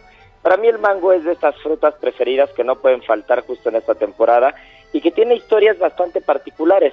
Vamos a partir que es un árbol que se origina al pie de los Himalayas. El origen del mango está entre India y Myanmar Posteriormente se empieza a extender por toda esa zona, la zona del sudeste asiático, y son los portugueses quienes lo traen a América por primera vez. Son ellos quienes lo introducen tanto en Brasil por una parte, como también son los primeros que lo llevan a África. De ahí el cultivo del mango se empieza a extender por todo el mundo y en México en particularmente debido al clima se empieza a dar muy bien en diferentes estados. Hay estados como Sinaloa, Nayarit, Guerrero y Chiapas, que solo esos cuatro estados tienen dos terceras partes de la producción del mango en todo el país. Y México es el principal país exportador del mundo, aunque hay países como India que pueden producir 16 millones de toneladas, pero solamente exportan el 1%, ya que el 99% se queda para consumo interno. Otro de los datos muy curiosos es que el mango más común que vamos a encontrar, sobre todo en la parte del sudeste asiático, es el mango petacón pero eh, este, este mango también se le va a llamar como Tommy Atkins, ese es el nombre que se le conoce a este mango, y por otro lado vamos a tener el mango Manila, que es el que particularmente en México eh, tiene más gusto. El mango Manila lo traen los españoles posteriormente de Filipinas, pero es un productor chiapaneco de nombre Ataulfo Morales Gordillo, que en 1963, justo en Chiapas, empieza a experimentar con sus árboles de mangos y empieza a hacer injertos. Y es justo él quien, quien logra hacer el mango Ataulfo. Y el, el, mango Ataulfo se le queda el nombre debido a él, a don Ataulfo, y a partir de 2002 se le otorga la denominación de origen a este producto, ¿no? Entonces el mango Ataulfo es 100% eh, creación nacional, es creación chiapaneca, y bueno, entre los datos curiosos que vamos a encontrar alrededor del mango, se dice que para la, para la religión budista, Buda meditaba y descansaba en un ambiente muy pacífico y es justo abajo de una arboleda de mangos donde encuentra la paz y donde encuentra la iluminación. Vamos a encontrar también que el mango es una drupa, es decir, que tiene en el centro una semilla y va a compartir cierto parentesco con las aceitunas, por ejemplo, con los dátiles, con las nueces de la India, con los pistachos o con las cerezas. La producción anual de mangos en todo el mundo es de 46 millones de toneladas. Es de verdad una locura y en México, bueno, pues es una fruta que no puede faltar. Eh, hay muchos postres, hay muchas versiones que podemos cocinar con el mango y bueno, pues aprovechar porque esta temporada se nos va, se nos va como agua y como todos los jueves recordar que mañana viernes sale en la edición impresa El Heraldo de México Gastrolab para que le echen un buen ojo y nos escuchamos sábado y domingo en punto de la una de la tarde. Israel Arechiga, muchas gracias, fuerte abrazo. Un fuerte abrazo. Buenos días y vámonos ahora con Mónica Reyes. Gracias, buenos días, Sergio Sarmiento, Lupita Juárez, amigos. Si tienen una solución sobre algún tema respecto a la economía en México, es momento de darla a conocer. El Premio de Economía Citibanamex 2021 está aquí con su edición del 70 aniversario. Participen y ganen hasta 500 mil pesos en premios. Consulten las bases en citibanamex.com, diagonal Premio Economía. Solo recuerden que tienen hasta el 18 de marzo para inscribirse. Participen y no se pierdan esta oportunidad con Citibanamex. Consulta términos y condiciones en citibanamex.com diagonal premio economía. Regresamos con ustedes, Sergio y Lupita. Buen día. Gracias, Mónica. Buenos días. Son, son las 9 de la mañana con 48 minutos. Vamos a un resumen de la información más importante. Esta mañana el presidente López Obrador aseguró que el gobierno federal ya tiene un plan para garantizar la generación de energía eléctrica en caso de que suba el precio del gas de importación por la guerra en Ucrania. Tenemos resuelto lo de la generación de la energía eléctrica en el caso de que se aumentara el precio del gas por encima de lo normal. Tenemos ya un plan para producir más energía en las hidroeléctricas y en otras plantas, incluso si se necesitara pues con combustóleo, pero hasta ahora no es necesario ni va a hacer falta.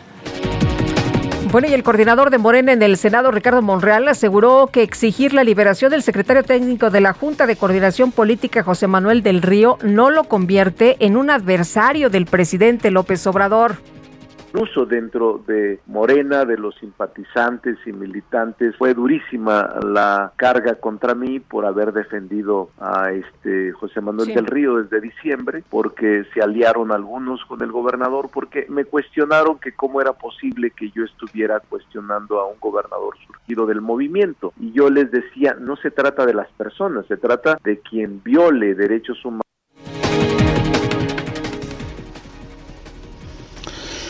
En este espacio, el fiscal general de la República, el doctor Alejandro Gertz Manero, denunció que lleva dos años siendo blanco de un linchamiento por ejercer su derecho a la defensa legal ante el presunto homicidio de su hermano. Llevo dos años, más, más, sí, dos años, de una serie de insultos, de, de vejaciones, de improperios, de, de, con las, este, las acusaciones más infames sin una sola prueba, todos los días, Lupita, todos los días, durante dos años, y nadie se da cuenta, de eso nadie habla, de eso nadie dice nada. Oigan, ¿por qué y, me acusan y me vuelven a acusar todos los días y van y hacen marchas y se presentan en los medios y nunca presentan una sola prueba, ni una. Bueno, el exdirector deportivo del Club Querétaro, Adolfo Ríos, reconoció que se siente sorprendido por la suspensión de cinco años que recibió tras los actos violentos ocurridos en el estadio de la corregidora estoy sorprendido sumamente, pero también creo, eh, Sergio, que la situación de, las decisiones tienen que tomarse en un momento dado y que después puede haber situaciones en las cuales pueden cambiar. Respecto el fútbol es mi vida, eh, es lo que he hecho siempre, donde yo tengo lo que tengo por eso y, y mi imagen está eh, intacta, gracias a Dios, por lo que hice dentro y fuera de la cancha. Al realizar una visita a Polonia, la vicepresidenta de los Estados Unidos, Kamala Harris, aseguró que actualmente la OTAN es más fuerte, mientras que Rusia se ha debilitado por las acciones del presidente Vladimir Putin. Y los diputados españoles aprobaron crear una comisión especial independiente para investigar las denuncias de abusos sexuales de menores en la Iglesia Católica.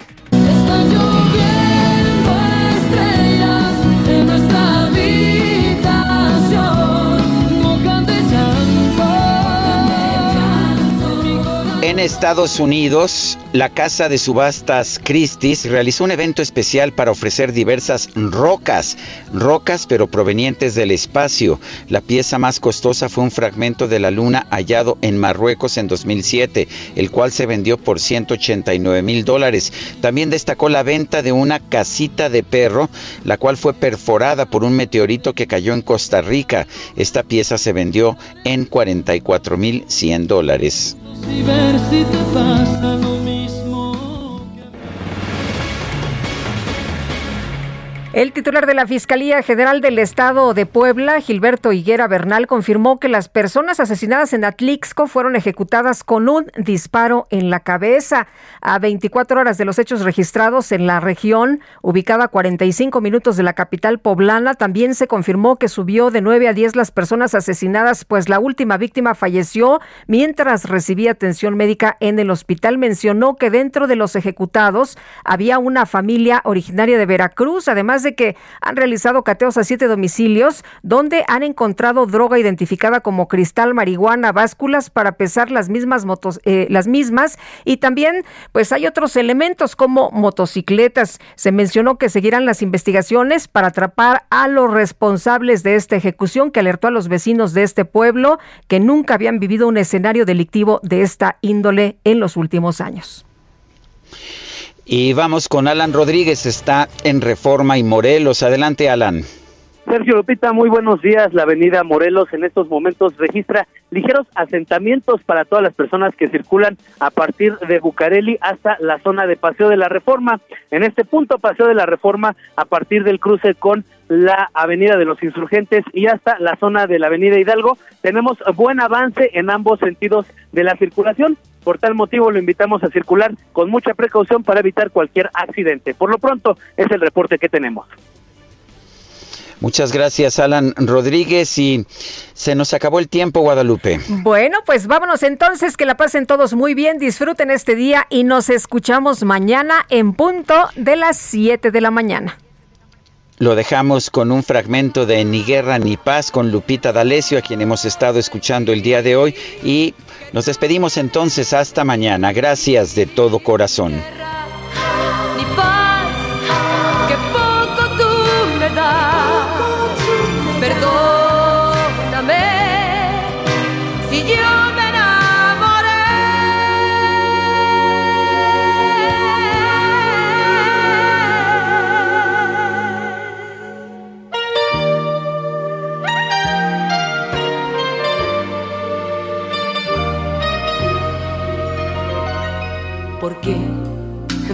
Me encapriché contigo un día.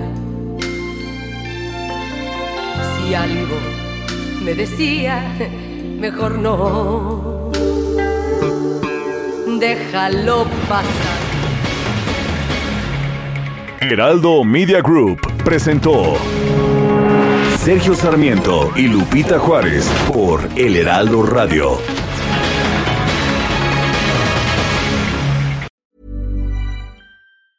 Tired of ads barging into your favorite news podcasts?